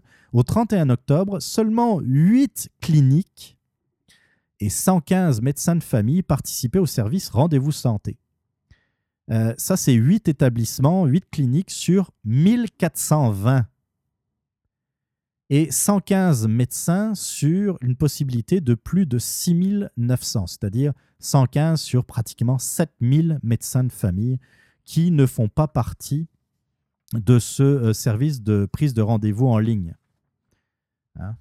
Puis je vous rappelle, le service de, de rendez-vous en ligne de, de- de Santé Québec n'est pas encore en fonction. hein. Puis il y a déjà un dépassement de coût de pratiquement 50 L'élu de Lévis euh, relève que le dépassement de 2,2 millions n'inclut pas le budget de fonctionnement annuel du service. Ben oui, évidemment, il n'est pas encore en fonction, donc le budget de fonctionnement n'est pas encore complètement inclus. Le surcoût serait notamment attribuable au fait que le système informatique du RVSQ n'est pas compatible avec ceux des cliniques. Je répète, le service informatique, le nouveau service informatique, n'est pas compatible avec ceux des cliniques. Ça, là, c'est des exemples que je vous dis depuis, depuis tantôt, puis, malheureusement, ça va continuer. C'est des exemples de gestion gouvernementale qui ne fonctionnent pas. Ça ne fonctionne pas. Le gouvernement essaye de, euh, euh, de faire des affaires, de, de faire des patentes pour soi-disant le, le bien-être collectif, pour faciliter notre vie, pour faire rentrer de l'argent, enfin des revenus, et ça ne fonctionne pas. D'un côté, il y a des, il y a des, euh, on nous laisse des dettes avec la Formule E. Il y a euh, la productivité qui est en baisse dans une administration publique, il faut quand même le faire. Il y a euh, des budgets qui sont complètement dépassés et puis on, on relève que c'est même pas compatible, le système. Puis je pourrais parler du fédéral, je pourrais parler du système de paye Phoenix qui depuis deux ans ne fonctionne pas. Je continue d'ailleurs avec, euh, je pense, Rendez-vous Santé. J'avais surligné un petit paragraphe. Bonjour Santé, un service semblable à Rendez-vous Santé euh, Québec existe déjà, mais il est géré par une entreprise exigeant des frais aux malades dans certaines circonstances. L'utilisation de Bonjour Santé est gratuite si un médecin de la clinique à laquelle un citoyen est inscrit est disponible, mais coûte 17,25$ avant taxe s'il cherche à se rendre dans un autre établissement faute de disponibilité dans le sien. Ben, je sais pas. Moi, euh, c'est.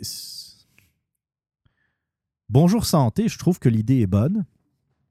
Puis, euh, comme le dit le Soleil, euh, ça existe déjà. Pourquoi pas partir de ce principe pour donner un mandat à l'entreprise qui gère déjà Bonjour Santé d'améliorer son système, puis essayer de trouver des façons de diminuer les coûts, par exemple. Puis, même à ça, 17,25 c'est pas non plus. euh, ça- ça peut valoir le coup lorsqu'on est, on a vraiment besoin de voir un médecin. Je sais pas si, ce que vous en pensez. Mais en tout cas, c'est moins pire que lorsque c'est le gouvernement qui s'en occupe parce que ça marche pas. Hein, je vous le rappelle, 8 cliniques sur 1420, 115 médecins famille sur 6900. Puis, on voit que c'est même pas complètement compatible. On continue, on continue. Là, on retourne à Montréal. C'est, euh, ça avait commencé par, euh, il y a eu une, une guerre d'ailleurs des médias pour, sur la nouvelle.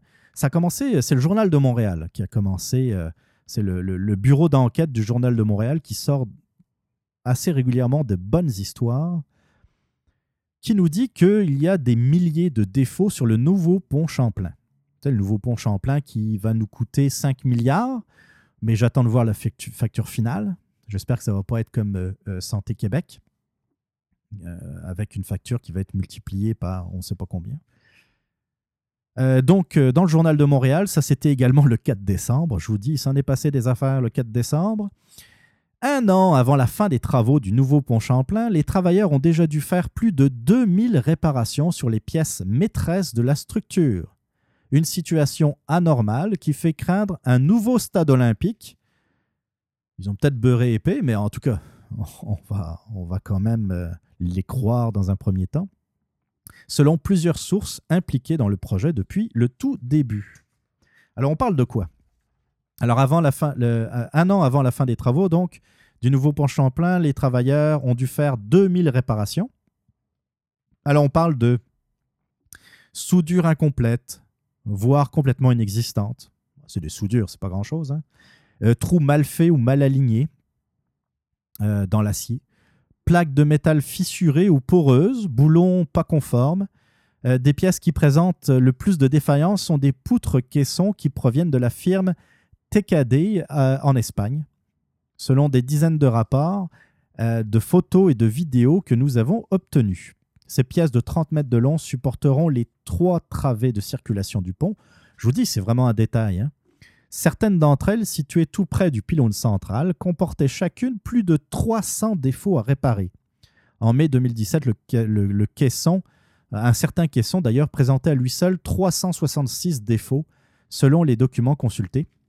Alors c'est sûr, il n'est pas étonnant qu'un chantier de 4,2 milliards de dollars connaisse des problèmes. Ce qui est anormal, c'est l'étendue des correctifs à apporter. C'est un peu ce que j'allais dire. On ne peut pas s'attendre à ce qu'un aussi grand projet ait zéro défaut. Tu sais, ça serait même, je vous dirais, suspect. Qu'on annonce, euh, Oh, on a construit le pont Champlain, il n'y a eu aucune réparation à faire. Euh, inquiétez-vous, inquiétez-vous. Mais là, c'est, on passe d'un extrême à l'autre. hein avoir euh, plus de 2000 réparations sur des pièces maîtresses de la structure, c'est inquiétant. Alors comme toujours, on va, on va construire à la hâte un grand projet, un grand pont que euh, des hommes politiques vont pouvoir inaugurer avec euh, à grand renfort de, de Kodak, de, de journalistes, et puis euh, euh, on va se bomber un peu le torse en disant regardez cette beauté architecturale. Et puis dans dix ans, on va commencer à avoir des, des problèmes de fissures, des problèmes d'infiltration d'eau. Euh, on, va s'apercevoir que finalement, euh, ça, supporte mal le gel-dégel. On va voir qu'il y a des, euh, euh, des, des- problèmes majeurs dans la structure. On va devoir réparer. Ça va coûter énormément cher. Et on va se retrouver peut-être avec, euh, comme le dit le journaliste du Journal de Montréal, avec un nouveau stade olympique. J'espère me tromper, mais disons que c'est pas rassurant de voir ces nouvelles. Alors, selon les informations du Journal de Montréal, certaines pièces de béton présentent aussi des problèmes de qualité. Ben, voyons donc. Par exemple, un bloc d'un pilier du pont a éclaté. Rien que ça. Ça aussi, c'est super rassurant. hein. J'espère que euh, si vous m'écoutez, vous n'allez pas nécessairement tout de suite utiliser le, pont, nouveau pont Champlain. Ça n'a pas l'air super safe. Nos sources affirment que les travaux additionnels euh, entraînés par ces problèmes compromettent sérieusement la date d'ouverture annoncée du pont le 1er décembre 2018. Bah tiens. Quand on parle, quand on parle euh, d'idées gouvernementales, de projets gouvernementaux, il y a deux choses qui reviennent souvent. Il y a le dépassement de coûts, évidemment, mais il y a aussi les dépassements des délais. Moi, s'ils arrivent à maintenir la date d'ouverture au 1er décembre 2018, je sais pas ce que je fais là. J'ai pas vraiment réfléchi, mais j'y crois vraiment pas. Alors, les six, types de problèmes euh, relevés sur le chantier. Alors, les trous mal faits et mal alignés, ça, je vous en ai parlé tantôt. Il y a l'acier poreux. Il y a des photos à chaque fois avec ça. hein. Vis et, boulons défectueux. Et des vis et des boulons qui n'étaient pas de la même taille, mais pourtant, c'était les mêmes références. Super. Soudure incomplète. Euh, soudure incomplète. Et puis, effectivement, la photo. Moi, je ne suis pas un grand connaissant hein, euh, en termes de, de, de pont, de construction de pont, mais au moins, je sais reconnaître quand une, soudure est mal faite. Puis, sérieusement, la photo c'est, est assez claire. L'acier fissuré. Je sais pas, moi, euh, pareil, je connais pas grand-chose, mais acier fissuré, c'est c'est pas super le fun pour euh, construire un pont. Béton manquant, qu'est-ce qu'il y a encore? Enfin bref, ça c'était donc euh, le journal de Montréal avec euh, je, vous dis là, c'était un document très très complet. Il y avait des photos, des schémas. euh, non, sérieusement, il n'y a pas. C'était une belle job faite par euh, le bureau d'enquête de- du journal de Montréal. Alors ça finit. Euh, pour l'instant, le consortium n'a pas envoyé de réclamation à TKD, donc l'entreprise qui, qui nous envoie de la scrap depuis l'Espagne. À Séville, TKD n'a pas répondu aux questions détaillées de notre bureau d'enquête, mais l'entreprise assure que ces pièces sont conformes. Ben oui. Tu sais, tu as 2000 réparations, tu as sur un seul élément du, du pont, tu as 366 défauts, mais tout va bien. Le lendemain, c'est cette fois, comme quand je vous dis tantôt, comme je vous disais tantôt, il y a eu un peu une guerre des médias. C'est la presse, le lendemain, donc le 5 décembre, qui réagit. Alors, eux autres, euh, euh, ils y vont fort. Là. Pont Champlain, près de 3000 avis de non-conformité émis. Donc, on passe de 2000 à 3000. Mais en même temps, le Journal de Montréal parlait de 2000 euh, majeurs. Donc, peut-être que la presse a, rajouté tout ce qui était plus mineur.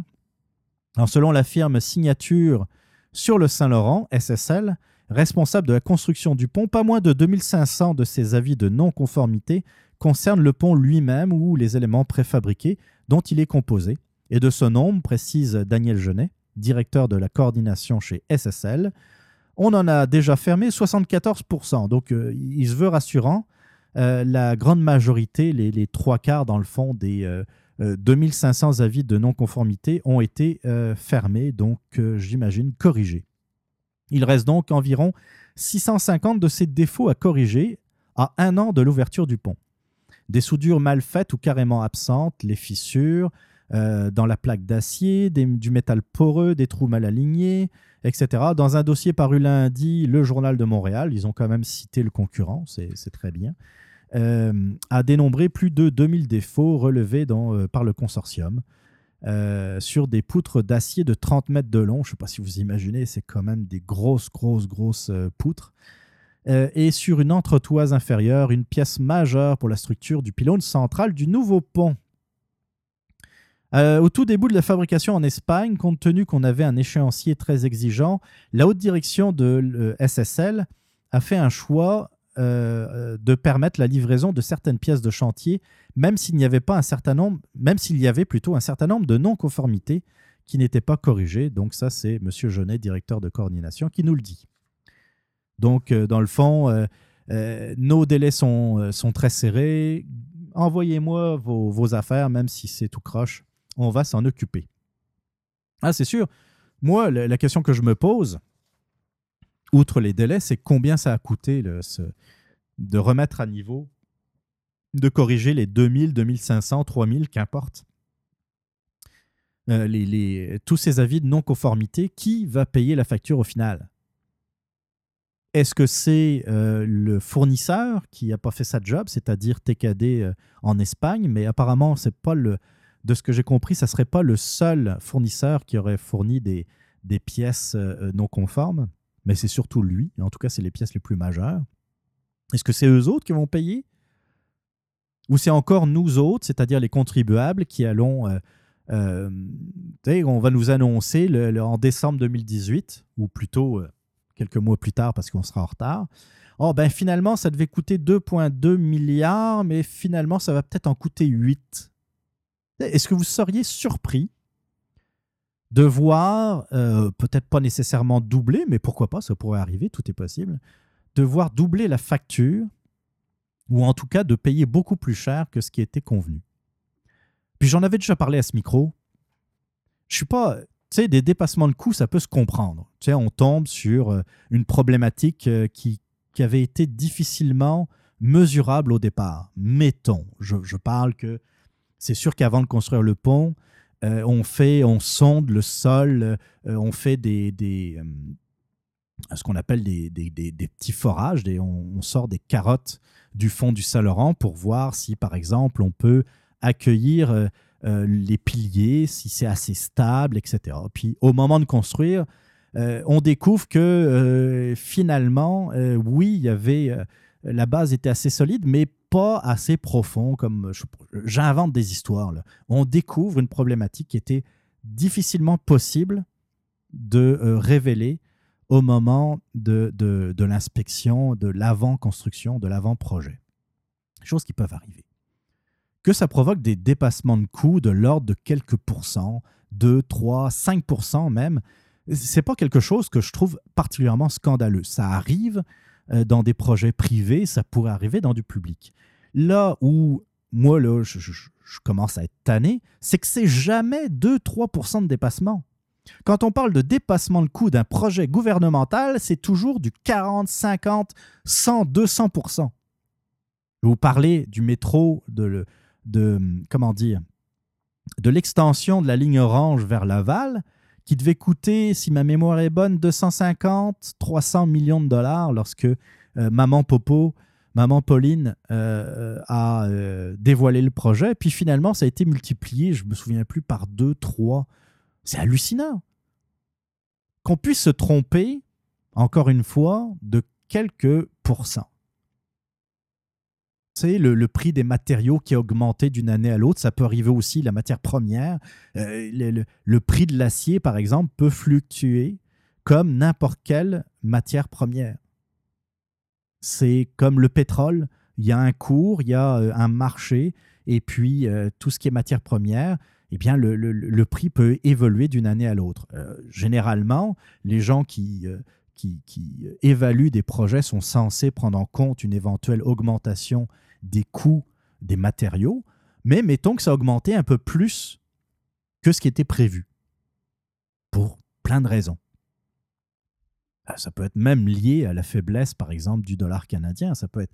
Il y a- plein de facteurs qui peuvent euh, rentrer en compte. C'est pour ça que tomber, euh, tomber drette sur la coche du prix que l'on avait euh, imaginé au départ, c'est pratiquement impossible. Mais là, quand on multiplie le prix par deux, par exemple, dans un certain nombre de projets gouvernementaux, ça ne marche plus. Puis on voit que c'est assez systématique. Des projets qui, gouvernementaux qui coûtent exactement le prix qu'on avait imaginé, il n'y en a pas des tonnes. Oui, vous pouvez en trouver. Puis même à ça, des fois, on a le droit à des tours de passe-passe assez imaginatifs. Par exemple, par le, centre Vidéotron à Québec, 400 millions. Puis le centre Vidéotron lui-même a coûté effectivement à peu près 400 millions. Sauf que euh, tout ce qui est autour, le, réaménagement de- de- des accès au centre Vi- Vidéotron, les stationnements, euh, la place, euh, euh, la place tout ça n'est pas rentré dans le 400 millions. Puis quand on rajoute, ben, on se retrouve avec des sommes qui sont assez incroyables. Et c'est pas du tout 400 millions, sauf qu'un projet, quand on parle de construction d'un nouvel aréna comme le centre Vidéotron, ben, il faut inclure tout ce qui est, toutes les dépenses qui sont reliées à sa construction. Puis l'accès des routes, euh, le stationnement, me semble, ça fait partie, ça fait partie de l'ensemble. Construire un, le centre Vidéotron, mais laisser, laisser tout le reste comme c'était, c'est-à-dire pas de stationnement, débrouillez-vous, le- euh, les voies de circulation qui sont laissées telles quelles, ça ne marche pas. On continue. C'est pas fini, mais non. Je vous parler du REM. On reste à Montréal, c'est le comment s'appelle le REM, réseau électrique euh, euh, métropolitain ou quelque chose de même. C'est le train électrique, le train électrique euh, qui doit relier euh, entre autres l'ouest de l'île avec le centre-ville et également l'aéroport euh, de Dorval. Alors là, on se retrouve avec euh, encore Radio-Canada. Ça, c'est daté, vous allez rire, devinez la date, Et oui, c'est encore le 4 décembre. De nouveaux nuages au-dessus du REM. Un deuxième rapport du choix du consortium qui, euh, qui réalisera le réseau électrique métropolitain, j'étais pas loin, réseau électrique métropolitain, vient confirmer les rumeurs qui couraient depuis quelques mois déjà. Le REM est en difficulté. Le coût du projet pourrait dépasser de façon importante les 6 milliards de dollars prévus. Encore un dépassement de coût. Bon, là, c'est vrai, c'est la caisse. C'est la caisse euh, euh, qui est en charge du projet. La caisse dit vouloir négocier avec les consortiums pour obtenir un meilleur rapport qualité-prix. Traduction, les soumissions des deux consortiums pour la portion ingénierie et construction du projet sont trop élevées. Alors le chiffre que l'on entend le plus souvent, euh, mais qui n'est pas pour l'instant confirmé, est un projet qui s'approcherait des 8 milliards de dollars, figurez-vous.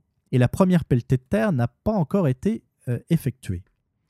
Donc on est passé au départ, si mes souvenirs sont bons, de 4 4,5 milliards de dollars. Ça, c'était les premiers, euh, euh, les premiers chiffres qui sont sortis par rapport à la construction du réseau euh, électrique métropolitain. On est passé assez rapidement à 5, puis à 6 milliards, et là on parle de 8 milliards. Bon, on a décidé d'acheter plus de wagons pour augmenter la capacité.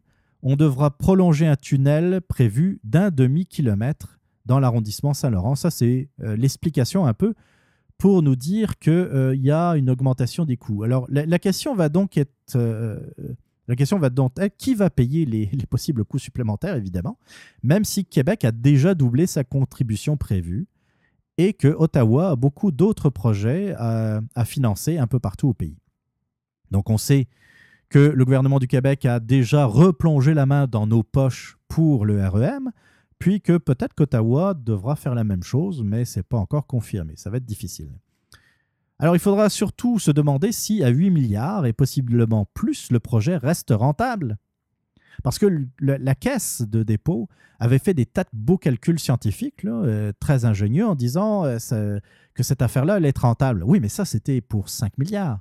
À la limite, 6 milliards. Si on parle de 8 milliards, est-ce que ça va être rentable? Traduction, est-ce qu'on va rentrer dans notre argent? Parce que c'est quand même la, caisse de dépôt. Euh, L'air de rien, c'est euh, un peu ce qui euh, finance nos retraites. Mais en tout cas. Alors, il y a aussi l'échéancier de la caisse qui ne pourra être respecté. Bah, encore une affaire d'échéancier. On revient toujours au même pattern. Dépassement de coût, dépassement de date. Euh, dans le plan initial, les travaux devaient commencer au printemps 2017. Je peux vous dire que je suis à côté de ce qui devrait être bientôt une, euh, une gare euh, du REM. Il n'y a absolument rien de commencé. hein.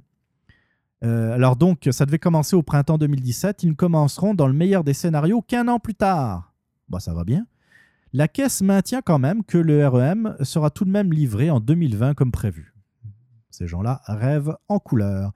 Il ne faut jamais oublier que l'un des objectifs de la caisse était d'ensuite de vendre euh, des projets similaires à l'étranger.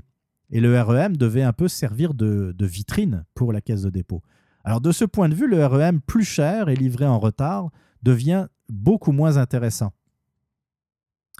Et ça, c'est un enjeu important pour la caisse. Comme je vous dis, euh, le REM était important au niveau euh, infrastructure pour la caisse de dépôt, pour euh, également devenir quelque chose de rentable, mais surtout de montrer à l'international que la, caisse de dépôt euh, avait une certaine expertise dans la construction de, de ce type de réseau électrique. Et ça pouvait intéresser des villes, je ne sais pas moi, comme Shanghai, comme euh, Londres ou, ou d'au- d'autres grandes capitales. Mais là, si ça coûte plus cher que prévu, puis que si ça prend du temps, un peu plus de temps que prévu, les, les gens à l'étranger vont quand même être pas mal moins intéressés. Qu'est-ce que vous en pensez? On continue. Et oui, c'est pas fini. Pas fini. Euh, ça, c'est un article du Journal de Montréal du, du 4 décembre, c'est une joke. Euh, Québec injecte 36,4 millions de dollars, 36,4 millions de notre argent pour aider les journaux. Ça, vous en avez entendu parler, c'est certain.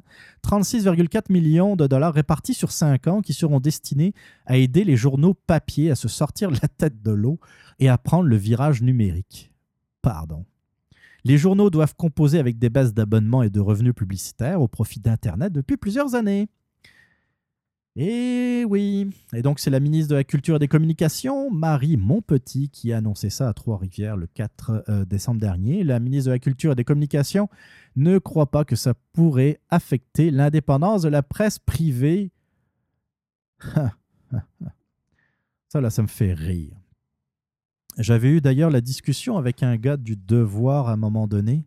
Il y a, pas mal de temps de ça. Je ne sais pas si je pourrais retrouver un peu la conversation. Je ne penserais pas. Mais en tout cas, je vais essayer de d'au moins retrouver son tweet que j'avais gardé en mémoire quelque part parce que c'était assez, euh, assez éloquent. Le gars, euh, je vais retrouver son nom quelque part, ça sera pas long. Ça y est, ça y est. Alexandre Shield, un gars, un gars euh, du devoir. Alexandre Shields, j'ai oublié le S, excusez-moi euh, qui, euh, je ne sais plus quelle date, envoie un tweet qui nous dit Brian Mills, euh, ou Miles, je ne sais pas comment ça se prononce, Miles, directeur du devoir, plaide en faveur d'un soutien de l'État à la presse indépendante. Riez pas, riez pas. Ça, c'était, je vous dis, ça fait un, bout de temps. Je pense, je vais retrouver la date. Ça, c'était il y a un an. C'était le, euh, aux alentours du 9 décembre 2016. Donc, euh, je vous dis, ça fait à peu près un an. Euh, ce tweet, et puis, moi, j'avais, été très ironique. là. J'ai, malheureusement, j'ai plus la conversation en tant que telle. Et j'avais dit, bah oui, bien sûr. Tu, tu demandes une, tu veux qu'on défende la presse indépendante, mais tu demandes plus d'argent de l'État. Tu sais, c'est deux choses qui sont contradictoires. Puis, c'est assez simple de le comprendre. Et puis, pour une fois, pour une fois, puis ben, de temps en temps, je suis d'accord avec lui. Puis là-dessus, je suis complètement d'accord. Je suis d'accord avec Pierre-Carl Pellado, figurez-vous, qui dit justement que, euh, comment dire, il a expliqué que la décision de, de Québécois de ne pas participer à la coalition des médias, justement, pour euh, accéder à ce, à ce 36,4 millions de dollars. Pierre-Carl Pellado ne pense pas qu'il soit possible de créer des murs de Chine, entre guillemets, et de conserver l'indépendance des médias s'ils acceptent l'argent du gouvernement. Euh, je cite euh, Pierre-Carl Pellado. Je trouve ça très délicat. Lorsque vous êtes tributaire ou assujetti à une aide financière, quelque part, je pense que vous avez perdu la liberté qui est la vôtre. Surtout lorsque cette aide financière vient des pouvoirs publics. C'est assez simple de comprendre. Là, euh, c'est des aides qui, ben, ça va être sur cinq ans, mais il y a de grandes chances que ça soit euh, renouvelé et même euh, bonifié. On le sait comment ça marche avec le gouvernement. Et on donne cet argent à des médias, à des entreprises privées. Mais là, ce qui peut se passer, c'est que un appel d'un attaché parlementaire ou d'un attaché politique à la direction du, journal, ils ont tous leur numéro de téléphone, hein, ils s'appellent, les- c'est des, des chums des fois hein, entre eux, dit euh, Là, j'ai lu l'édito euh, du Devoir, mettons, pour parler d'eux autres. Euh, D'hier, ça n'a pas plu au premier ministre. Le premier ministre est un peu assez fâché du, du ton et puis de l'édito que vous avez fait.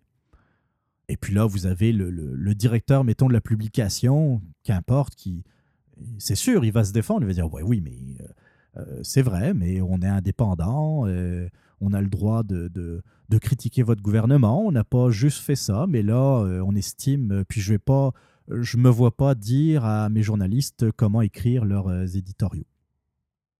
Et là, qu'importe, l'attaché politique peut très bien menacer, que ça soit directement ou indirectement, en disant, vous savez, l'année prochaine, il y a un autre chèque de, mettons, euh, je sais pas moi, 5 millions, 8 millions, 10 millions qui doit arriver dans la boîte à mal pour vous autres. Euh, il se pourrait qu'on change un peu le, le, euh, et puis qu'on le diminue ou même que on oublie de vous envoyer les chèques. Tu sais, ça peut être de même. Puis après, d'aller voir les journalistes et de dire, bon, je ne veux pas vous dire comment faire votre travail, mais euh, euh, cette euh, subvention est importante pour nous, mais surtout pour vous, pour votre job. Donc, si vous avez à critiquer le gouvernement, par exemple, ben, faites-le doucement, puis euh, soyez pas trop, trop chien avec eux, puis ou trouvez une façon le lendemain de, de, de trouver une bonne nouvelle, de, de, les, de les flatter dans le sens du poil, dans le fond. Alors évidemment, les journalistes, puis les, directeurs de publication vont tous s'offusquer par rapport à ce que je viens de dire, vont dire mais non, absolument pas, vous comprenez rien, vous savez pas comment ça marche. Mais à partir du moment où on est dépendant d'une aide financière, et c'est exactement ce qu'a dit Pierre-Carl Perlado, vous ne pouvez plus parler d'une presse 100% indépendante. Ce n'est pas vrai, ça ne fonctionne pas comme ça. Surtout euh, lorsqu'on parle d'une aide euh, qui, pourrait éviter la fermeture de journaux. C'est un peu le, motif du gouvernement pour aider la presse, c'est que la presse, euh, en général, enfin les journaux en particulier, en général plutôt, pas la presse, euh, la presse, mais vous me comprenez, la presse écrite, voilà, euh, sont, euh, sont dans de grandes difficultés pour certains d'entre eux. Il y en a qui sont, qui, sont très endettés, la plupart d'ailleurs sont très endettés. Et puis quand on voit comment ça se passe, euh, par exemple, au soleil, et j'y viens d'ailleurs, ça, ça augure pas, ça augure pas bien. Là. Québec vole au secours du groupe Capital Média. Ça, ça date du 13 décembre. Et en fait, le gouvernement Couillard va, verser 10 millions euh, au groupe euh, euh, qui appartenait jadis à Jessica, qui a été donné, enfin, ça a été, ah, ça a été une passation de pouvoir qui est as- assez bizarre. C'est, dans le fond, le groupe Jessica qui a donné les clés d'un certain nombre de journaux du Québec à Martin Cochon. Je ne sais pas si vous vous en rappelez, mais Martin Cochon est, un, ancien ministre fédéral du euh, libéral. Donc, euh, c'est des amis, hein, c'est le même cercle. Euh, Jessica, les Desmarais, euh, le Parti libéral du, du, Can- du Canada, et euh, Couillard qui décide de donner 10 millions. Donc, pour aider, entre autres, euh, Le Soleil de Québec, Le Quotidien du Saguenay, Le Nouvelliste de Trois-Rivières, Le Droit d'Ottawa, La Voix de l'Est de Granby et La Tribune de Sherbrooke, dans le fond, euh, des, des journaux qui avaient été cédés par le groupe Jessica. Ça, c'est de l'argent qui vient de nos poches, à nous tous. Et on va, euh, dans le fond, aider un quotidien qui est aux mains de Martin Cochon, une euh, figure libérale au Canada. Le gouvernement libéral provincial donne 10 millions à un gestionnaire libéral fédéral, Martin Cochon. Un groupe GESCA, un groupe GESCA, comme l'a très bien mentionné d'ailleurs le Journal de Montréal euh, euh, après, après cette aide, qui fait de l'aplaventrisme comment dire, par rapport au gouvernement libéral ce sont euh, des journaux qui soutiennent le gouvernement libéral à chaque élection. On leur donne 10 millions. Pour service rendu, j'imagine. Puis a personne. Ben, oui, on trouve ça tout scandaleux. Mais ça, c'est encore une. C'est c'est plus. C'est beaucoup plus que du gaspillage d'argent public.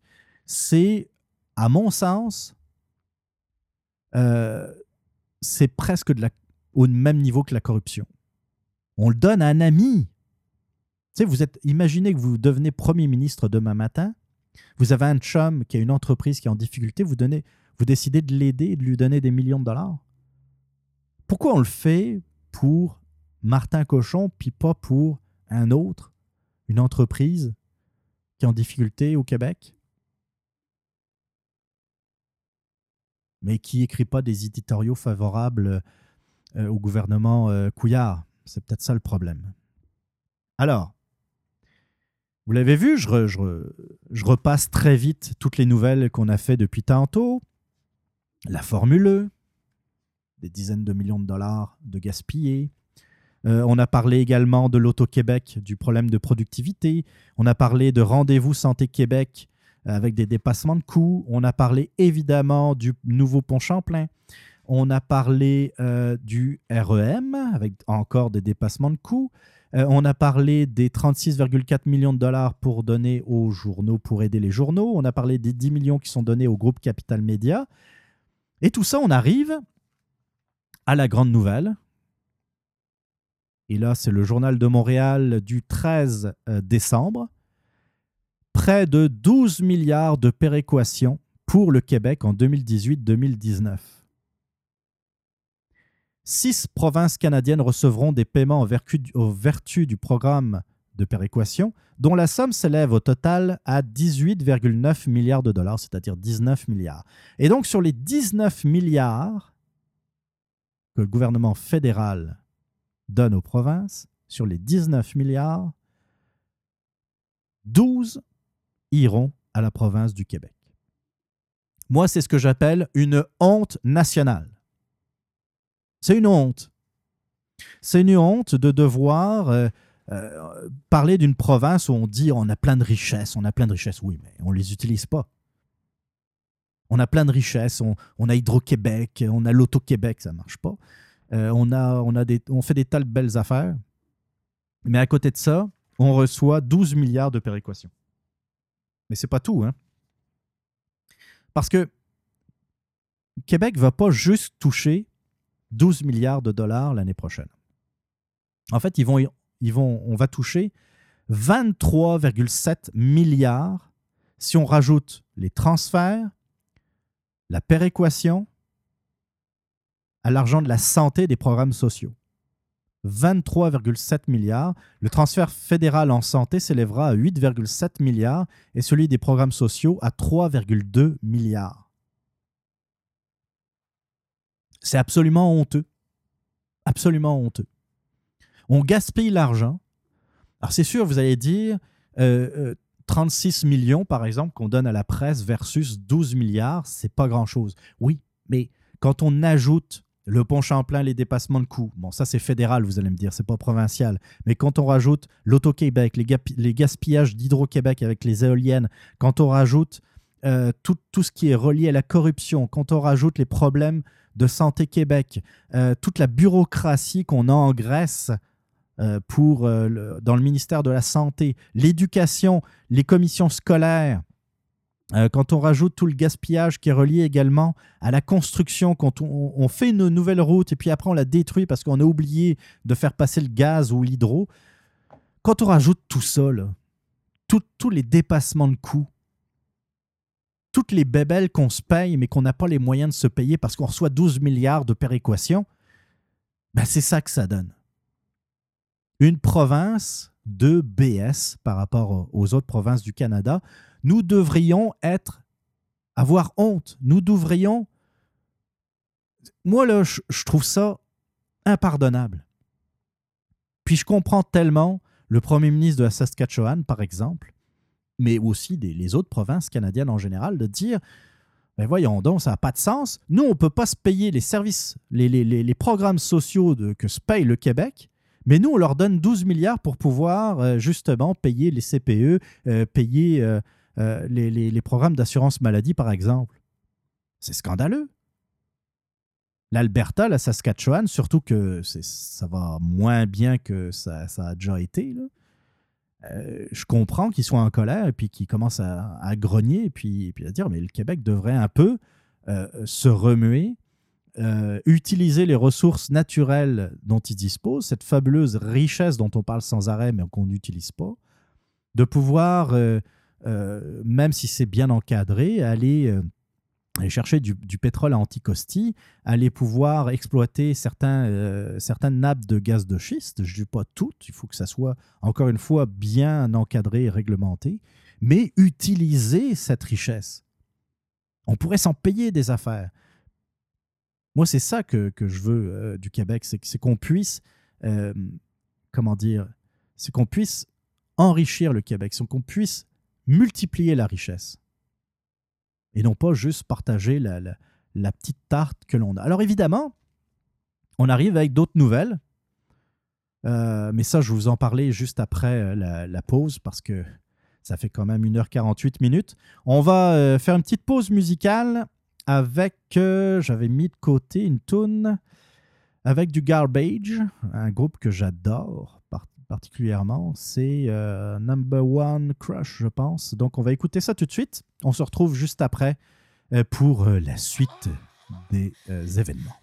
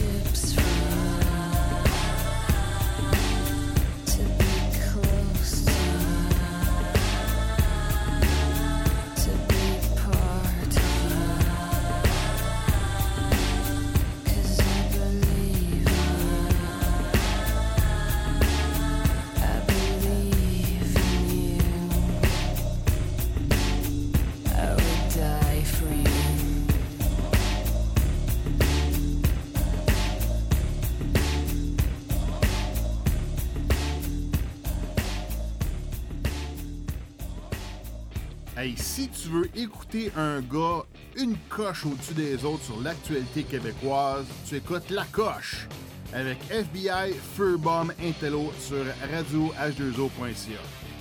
Lui, il niaise pas. Il est sa coche. C'est malade!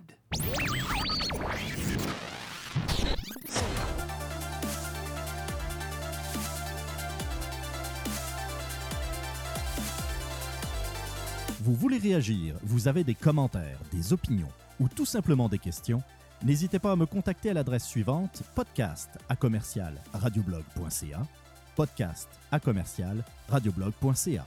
Vous pouvez aussi m'écrire depuis la page Facebook ou sur le compte Twitter du Radioblog.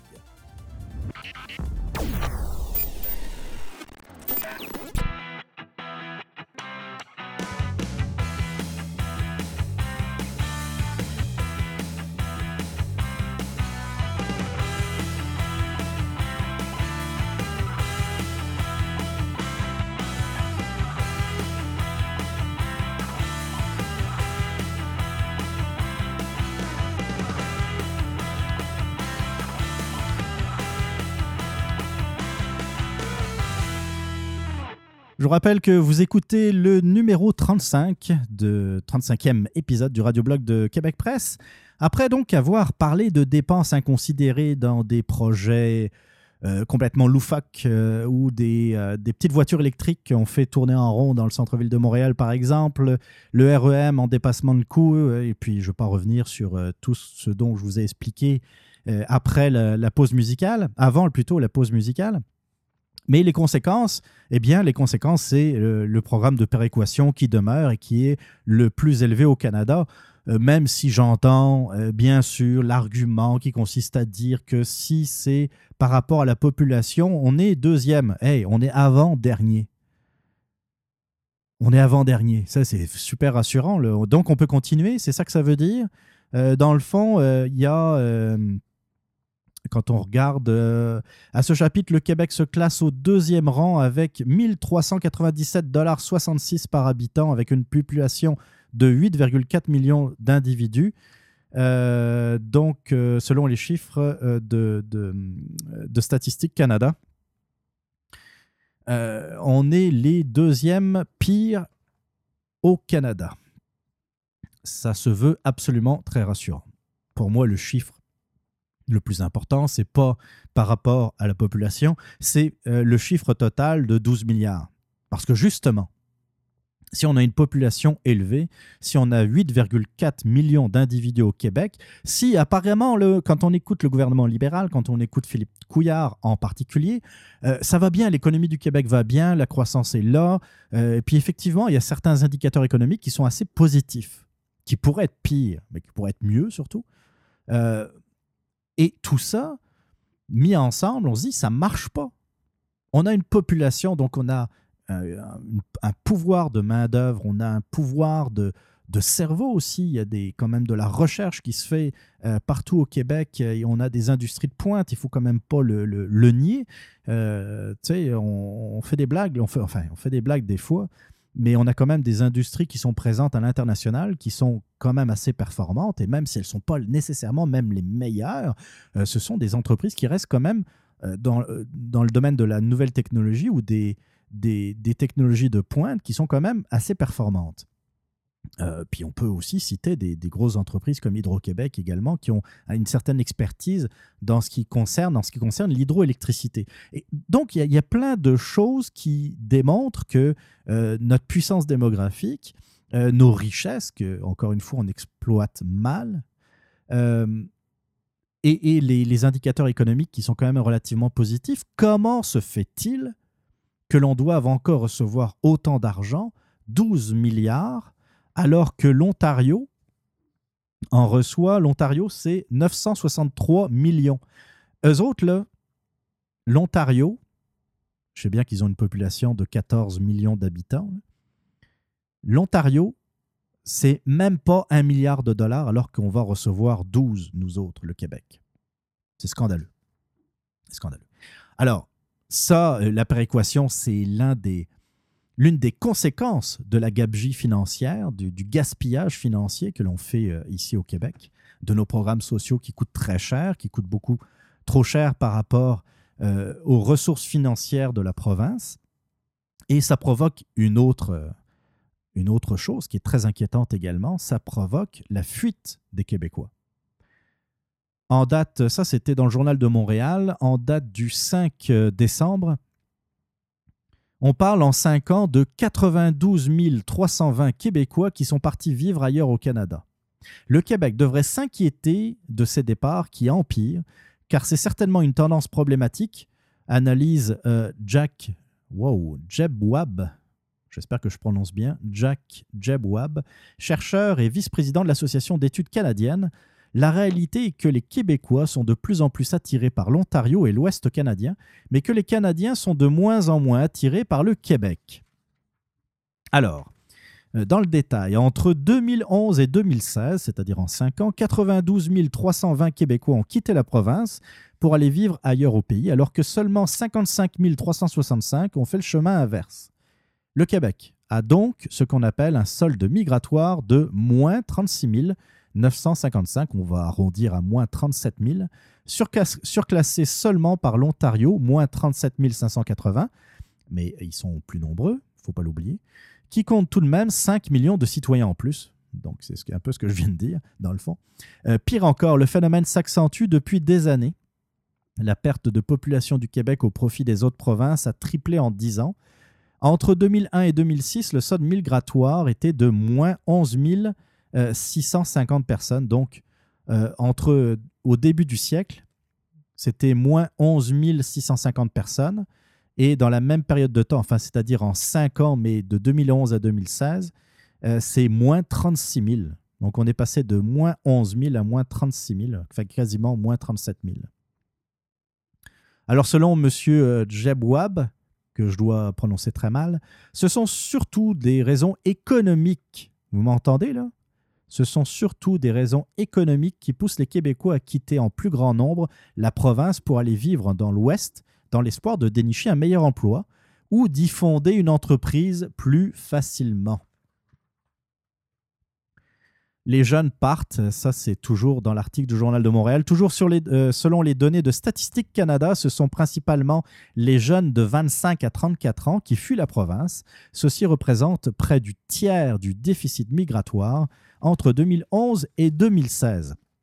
Alors évidemment, ça s'accélère, comme le dit l'article, mais en même temps, euh, plus on avance, plus c'est facile de bouger. Ça n'a jamais été aussi facile. Pourquoi? Simplement le, le facteur Internet.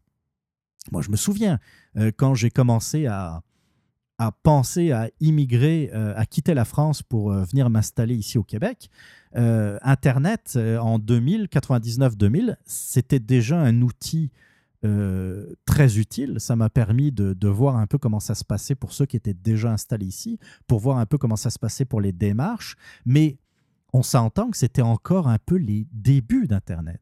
Aujourd'hui, on peut euh, chercher des jobs, on peut euh, chercher euh, un logement depuis, depuis Montréal, depuis Québec, depuis Sherbrooke. On peut regarder qu'est-ce qui se passe à Calgary, quels sont les prix. On peut même visiter le quartier avec Google Street. On peut visualiser, faire des, des- des visites de condos ou de, de maisons en 360 degrés. On peut tout visiter, on peut tout faire euh, par, euh, comment dire, par Internet, à distance. On peut euh, louer son char, on peut réserver ses billets d'avion. C'est devenu très simple, croyez-moi.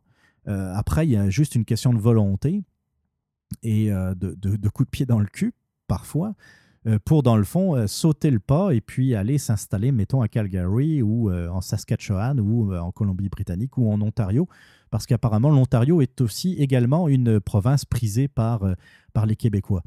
Et puis, comme ça a été dit à la radio, puis dans certains médias également, c'est pas les BS là, qui vont s'installer dans l'Ouest.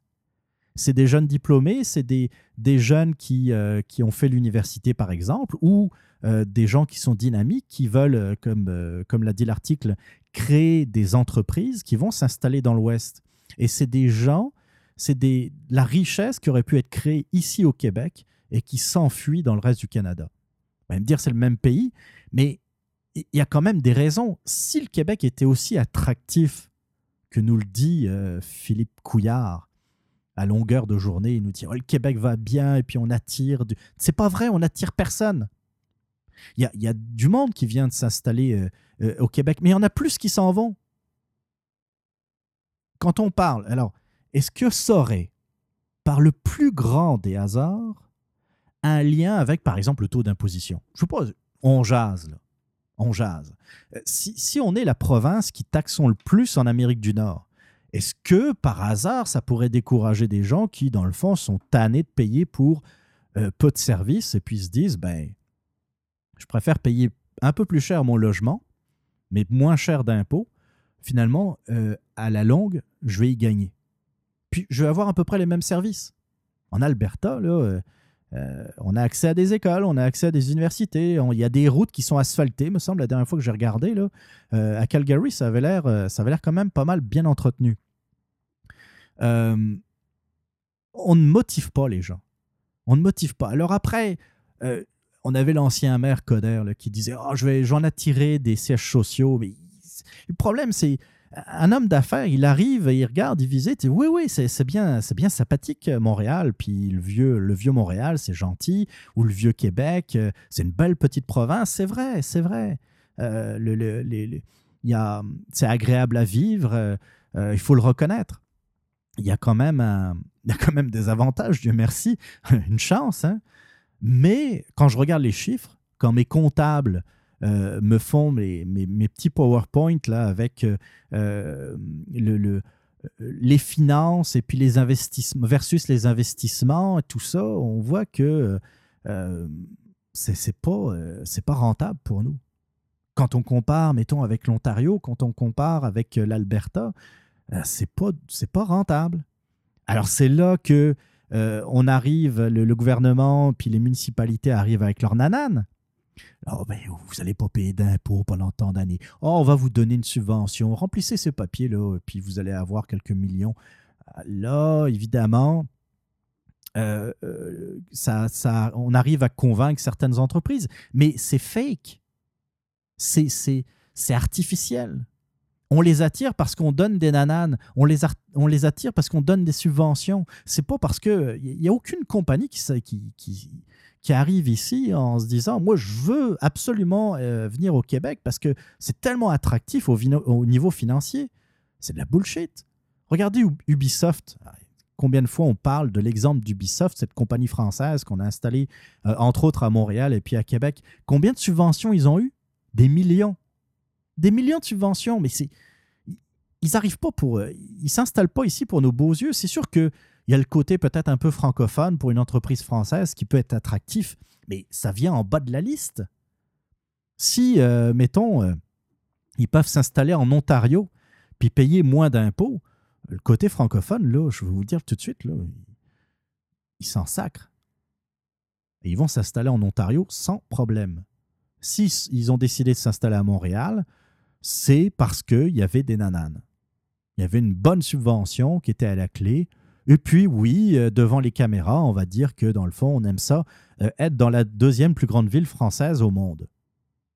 Mais c'est devant les caméras. C'est un peu comme un joueur du Canadien qui, qui vient d'être échangé à Montréal et qui dit qu'il est tellement content de jouer pour le Canadien, cette équipe qui a gagné 24 Coupes Stanley. Mais la dernière a été gagnée en 93. En tout cas. Vous voyez un peu, dans, un, c'est un enchaînement, c'est un cercle vicieux où on dépense, où on dépense, où on dépasse les coûts, où l'État, le gouvernement, les municipalités sont incapables de, de contrôler les budgets, leur budget. Ils sont incapables de gérer les choses. Lorsqu'ils mettent en place des nouveaux systèmes, bah, ce n'est pas compatible, ou ça marche pas, ou il y a encore des dépassements de coûts, ou il y a dépassements de budget, mais aussi des dépassements de date. Ça ne marche jamais. Et tout ça, ben, qu'est-ce que ça fait? Ça fait qu'on n'est pas plus riche. Et donc, on quête encore une fois au Canada et aux autres provinces encore plus de péréquation, encore plus euh, de, de- de BS euh, euh, canadiens, dans le fond. Et qu'on se fait haïr de plus en plus par les autres provinces. Puis, de plus en plus, les, Québécois, surtout les, plus jeunes, se disent Mais qu'est-ce que je fais ici? Euh, ça, prend quelques recherches sur Internet, deux, trois démarches administratives, et puis je peux m'installer dans n'importe quelle autre province euh, canadienne, où je vais payer moins d'impôts, où je vais avoir exactement les mêmes services. Tu sais, certaines...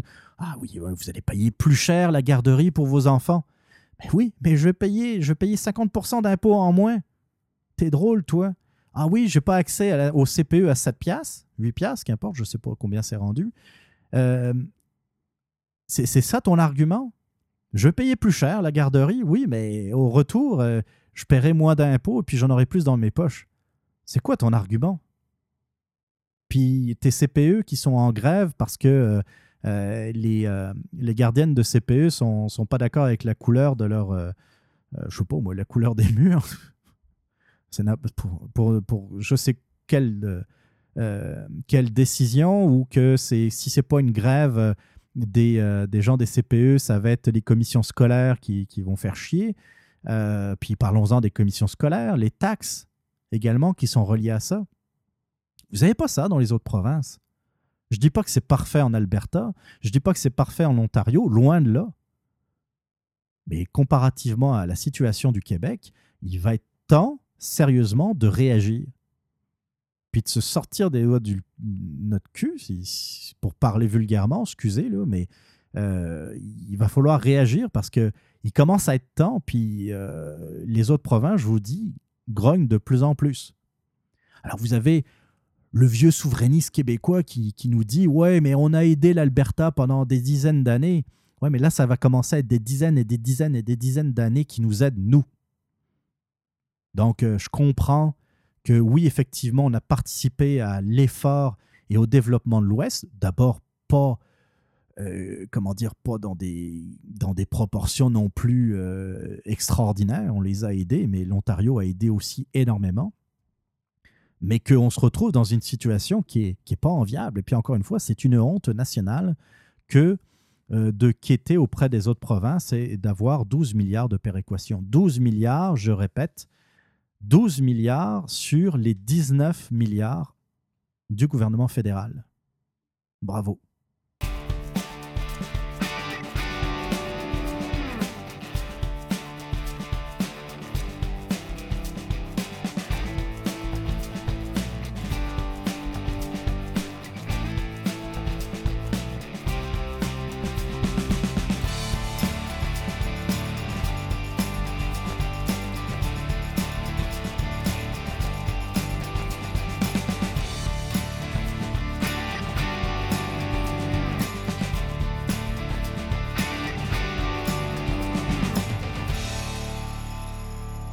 L'épisode 35 du Radioblog tire à sa fin. Bah, j'avais, j'avais d'autres nouvelles, mais enfin, euh, je veux pas non plus euh, faire une émission trop longue. J'aurais pu vous parler également du, euh, ah, de, de l'attaque euh, sémantique ou de l'attaque contre le vocabulaire que nous livre l'extrême gauche et Québec solidaire.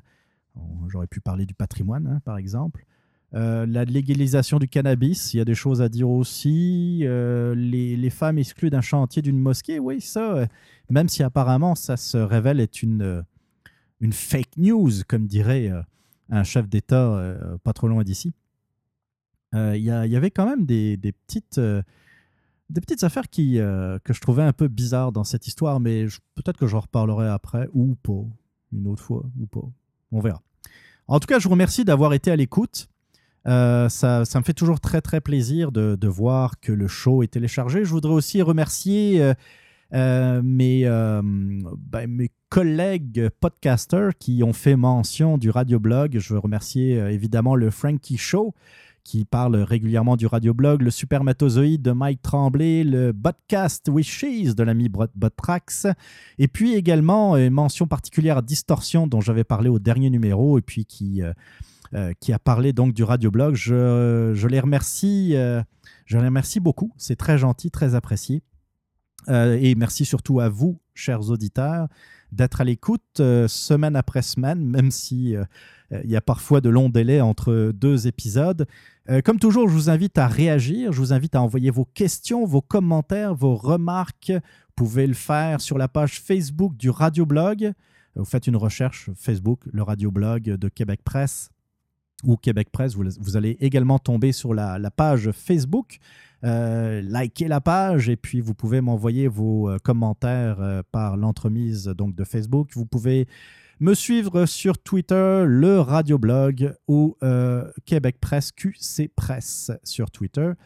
Et puis m'écrire bah, si vous préférez les courriels, si vous voulez euh, m'envoyer des textes, des euh, MP3, n'importe quoi pouvez me rejoindre à l'adresse suivante podcast à commercial radioblog.ca podcast à commercial radioblog.ca. Merci d'avoir été à l'écoute.